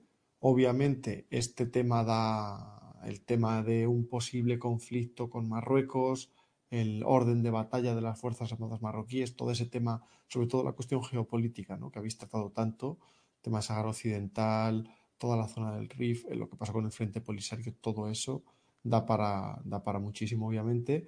Y quería decirte, ya te había comentado además, que este, este episodio tuyo eh, también nos sirve de, introducción, digamos, porque no sé exactamente en qué plazo, pero volverá eh, el director de revista Ejércitos, nuestro amigo Cristian, Cristian Villanueva, precisamente para hablarnos del, de la modernización de las Fuerzas Armadas marroquíes y argelinas, ¿no? O sea que esto entronca perfectamente con, con eso otro. Y, y, bueno, ya sabes, Mariano, que, que aquí estamos para, para cuando quieras desarrollar también algún otro tema, aparte de, de, a raíz de la novela, o si quieres ampliar alguno de los temas que se han citado, Y bueno, compañeros, no sé si queréis citar vosotros algo más también. Yo, si me permites, eh, para empezar, dar, daros las gracias por, la oportunidad que me habéis dado para, hablar de, la novela y evidentemente yo me pongo a vuestra disposición cuando queráis. Eh, rápida, hablamos de, estos temas o de, o de cualquier otros que, que consideréis oportunos. Pues mira, yo te quería hacer una pregunta, ¿no? Y es cómo se termina la novela. No que me cuentes el final de la novela, sino de que cuando alguien escribe una novela de este estilo que desarrolla cuestiones tan del día a día, eh, ¿cómo resuelves el final de la novela? Lo digo porque ayer se dio la casualidad de que tuve oportunidad de ver una película francesa que se llama El sonido del león o El rugido del león, que es sobre un tema de submarinos, cosa curiosa, que recomiendo verla simplemente porque estamos acostumbrados a ver películas norteamericanas y esto es algo totalmente, completamente nuevo. Entonces tiene un final mmm, de de no casarse, ¿no? De que te lo deja abierto, de podría pasar cualquier cosa. Y entonces, en un caso como este, ¿tú cómo, plante, cómo planteáis el final de las novelas? Bien, Porque todos quisiéramos, perdona, yo, yo, creo que todos quisiéramos, bueno, pues que ganen los míos, ¿no? Eh, y a veces, pues. Podría resumir la respuesta en que ganan los buenos. Pero eh, es verdad, es verdad, es complicado. Sí, lo que pasa es que te estructuras la novela de tal manera, buscando, con, con la información y los escenarios que se pueden dar, que al final uno tiene la posibilidad o de dejarlo abierto, o de dejarlo acabado, o de dejarlo entre medias. Eh, la novela acaba, tiene un final y es que, claro, si entramos en el tema, estaríamos haciendo spoilers de esto. Solamente te diré ganan los buenos, ganan los buenos. Por cierto, la, la, película que citabas, Francisco, es eh, El canto del lobo. Le Exacta, exactamente, sí. Que dicen además eso, que es muy realista. Sí, sí, a mí me, me encantó porque, sobre todo, primero por, me imagino que no creo que la Marina Francesa les haya dejado grabar dentro, y tanto tú conoces dónde debieron de grabar. Allá arriba, en el buque que tienen en el, en el museo. En el es la, es, es la que... del mar en Cherburgo. Sí. Perdona, perdona, Francisco, ¿es la que tiene que ver con las posibilidades de un conflicto nuclear con Rusia o, o estoy mal? Mm, sí, vale. sí. Vale, tiene un sí, tiene un hilo que no sé, un poco chafulleiro, ¿no? Como diríamos por aquí, porque hace unas mezclas extrañas. Sí, esa escena de, de, de ese señor que a más de 100 metros de profundidad para solo hago un pequeñísimo spoiler. Hmm. Salga a casi 100 metros a darle al otro submarino para transmitirle por Morse con una llave inglesa. Sí. Yo soy de la mar, pero vi eso y dije, bueno, es que de hecho hay una expresión en círculos cinematográficos, no sé, por un gran amigo, que amigo mío que es director de cine, que se llama eh, Saltar el tiburón. Había una serie eh, de surfistas australianos que tenía muchísimo éxito, que era una cosa tremenda, que tal, hasta que un día los guionistas tuvieron un pésimo día eh, y entonces tuvieron la ocurrencia de que una escena para librarse en el, en el momento así de cliffhanging de la, del episodio eh, la idea era esquivar a un, un, tiburón blanco haciendo pues las cosas que hacen los tiburones blancos de comerse mamíferos pues saltándolo con una tabla de surf entre que la idea era peregrina y la ejecución fue peor aún se, rompe la, digamos, el acuerdo implícito, la complicidad con el, con el, con el público. O, fue un descojono, estuvieron más de do, do, dos semanas partiéndose la caja los, los oyentes, de, o sea, los televidentes de lo que vieron. Y lo peor de eso es que a partir de ahí, claro, ya el resto querían volver, querían hacer tal, pero ya se había roto. O sea, el saltar el tiburón es una cosa que es como la honra. Si lo pierdes, pues acabó. saltar el tiburón, jumping the shark, es además una expresión a mí que me encanta el making of, el detrás de las cámaras, ¿no? Cómo se, cómo se ruedan las películas, las series. Es, es, de hecho, es del año 77, de la famosísima serie estadounidense Happy Days, eh, con el famosísimo Fonsi, ¿no? Eh, este personaje. Y sí, sí, viene de ahí, efectivamente, para intentar volver a captar la atención después de muchos años, ¿no? Cuando ya está cayendo la audiencia y, lo que logran es lo contrario, como bien, como bien has dicho. Pues por cierto, Mariano, eh, mira, te animamos ya de entrada, aún antes de acabar el primer episodio, vamos, el primero, perdón, el, el episodio al que has venido, yo ya digo el primero porque luego no te libras de mí. Eh, hay de vosotros los que habéis dado vuestro contacto, especialmente el teléfono. Jaja. y ya lo saben bien Francisco y Juan Luis, que soy buen perro de presa. Pero aparte de eso, que ya nos está comentando eh, un compañero, bueno, Quinta, sabes, tanto forista como compañero oyente y, de aquí del podcast, que eh, le gustaría que volvieses alguna otra vez a hablar de las COES, de tu experiencia en las COES y de lo bueno, y de otras anécdotas que sepas de gente pues, que hubiese seguido, curiosidades, lo que se pueda contar, ¿no? Pues experiencia. hay algunas actividades que, que, se hicieron o que nosotros hicimos, también incluso también allí en, en, en, en Arucemas, que son interesantes. Lo que pasa que creo que son actividades reservadas. No sé, con los años que han pasado desde el 87 para acá, si se podrán contar. Pero, bueno, lo que, pues lo que, lo que puedas o lo que te dejen, por supuesto, o también de todo lo que has investigado al respecto de, eso, de, operaciones especiales, papá. hay una cosa que, que sí me gustaría comentar, sin hacer de mérito a ninguno de nuestros otros ya muchas decenas de episodios, ya que hemos mencionado a Quinta, para todos los oyentes nuevos que tenemos en recientemente en Por Tierra, Mar y Aire, recomendaros el último episodio de Quinta sobre método de fabricación industrial, porque Quinta es un compañero con una, experiencia bestial en todo tipo de, procesos de fabricación y eh, metálicos, que nos hizo una lección magistralis tremenda sobre todas las posibilidades modernas que hay con control de computadora, sin control de computadora, para que los em, productos que hay de todo tipo, industriales de consumo de base metálica, cómo se fabrican, cómo se hace. Yo conocía, no sé, un 20% y lo flipé porque encima está con muchísimas imágenes, se entiende muy bien, ves las dificultades y entiendes que aunque haya muchísimo relumbrón, por ejemplo, con los procesos aditivos, con lo que llaman impresión 3D, eh, hay procesos de muchísima más solera y décadas que siguen siendo tan críticos como hace 50 años. pues no sé, yo creo que por nuestra parte llevamos ya dos horas y veintidós minutos, casi nos sale Capicúa. De verdad, esto, Mariano, que ha sido un episodio realmente magnífico, me lo he pasado pipa. Había un momento que me vais a perdonar que le haya dado un poquito al botón de hablar y me haya marcado off topics eh, parciales, pero la verdad es que son temas apasionantes y con un montón de detalles. por si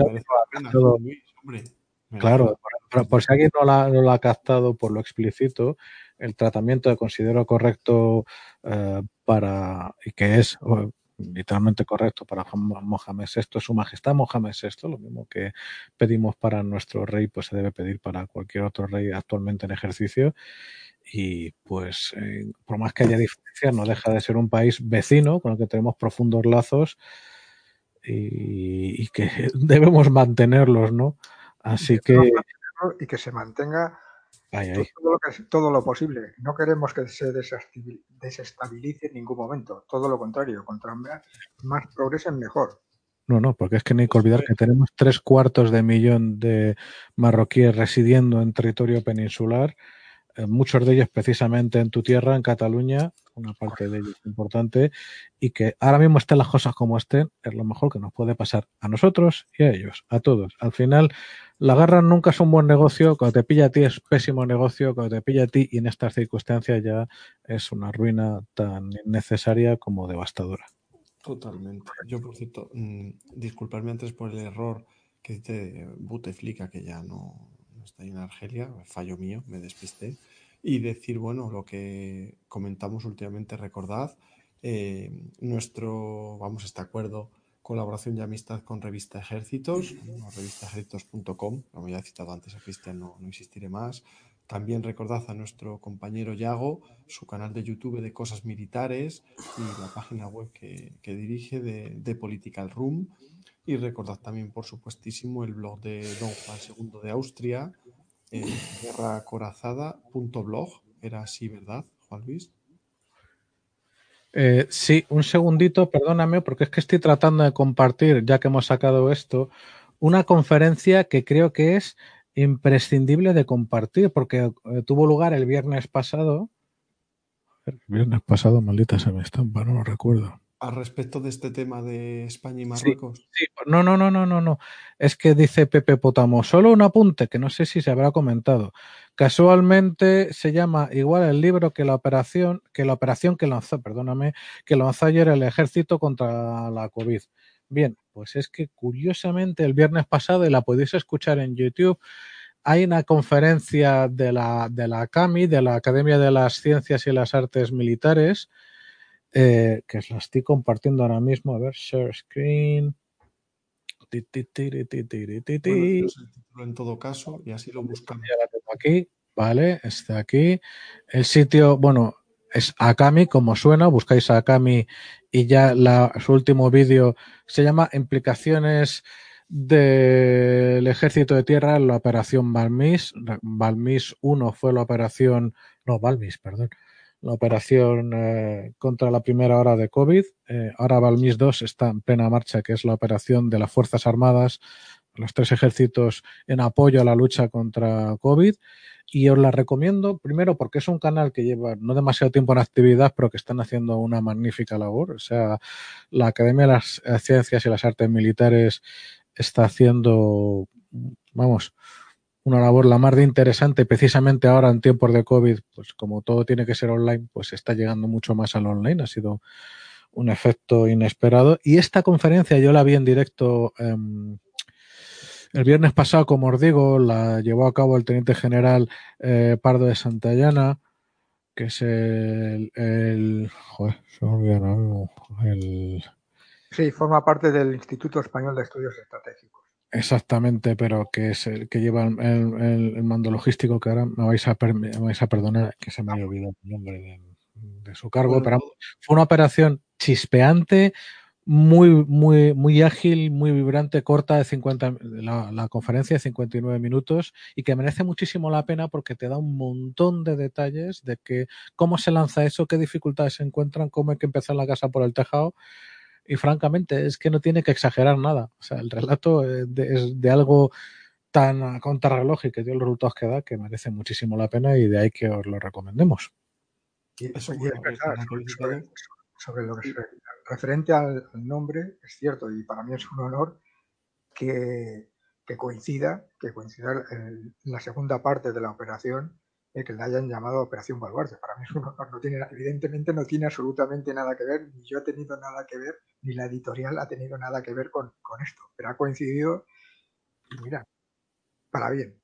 Eso es muy curioso, ¿no? Yo no, sabía este detalle de, coincidencia de la Operación Baluarte, esta segunda operación contra la COVID de nuestras Fuerzas Armadas españolas y de, y de tu novela, fíjate. Y yo quería decir, Juan Luis, pues nada, a ver si eh, personal de la CAMI se anima alguna vez a participar en el podcast, ahora que ellos también se están acostumbrando a, hacer intervenciones y divulgación online, ¿no? En, streaming y similar y en YouTube.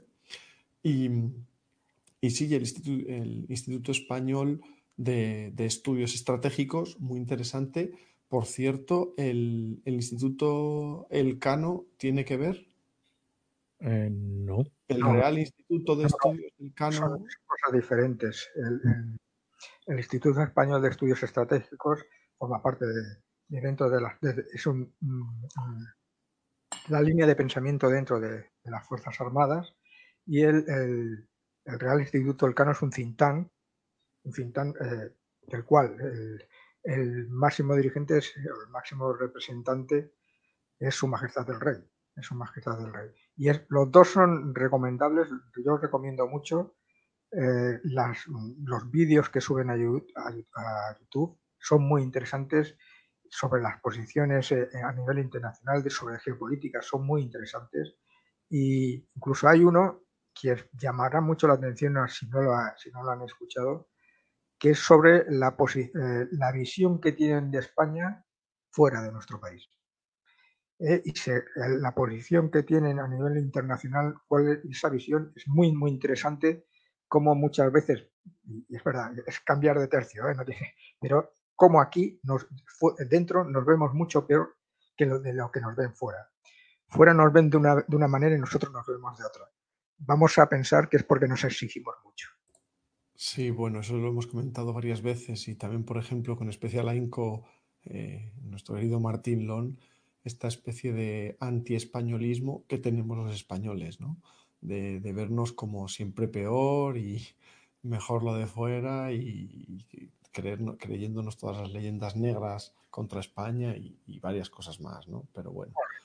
Yo me atrevería a decir que eso está en proceso de reparación. Aquí muchos podemos aportar Yo para también. cambiar algo de siglos. De Hombre, hecho, ¿qué aportamos nosotros? Nuestro no, no, no, por supuesto, pero que creo que ahora mismo estamos en el momento, en el inicio del momento feliz al respecto. Eh, me permito el lujo de ser especialmente optimista al respecto y creo que se han dado las circunstancias que acaba de terminar el, el, momento de ya está bien, de está bien de complejos y ahora está empezando una nueva etapa que yo la verdad estoy muy contento porque mis hijos la van a vivir en su etapa adulta, etapa de nuestra la visión que tenemos como nación de nuestra nación y nuestra historia y etapa también, aunque eso todavía va a ser más difícil no se cabe, de la hispanidad, del conjunto de la civilización que hoy en día se engloba dentro de los que hablamos español y que compartimos en su pasado tantas cosas juntos. Pero oye, si seguimos así no nos despedimos en, en todo rato, hijos. Yo no bueno. Solo, yo estoy tan aburrido como vosotros, pero que... Tienes razón, tienes razón. Yo suelo decir, la semana que viene pues eh, sí. tendremos el, el episodio, que no hay quien se lo crea, serán los episodios de noticias, ¿vale?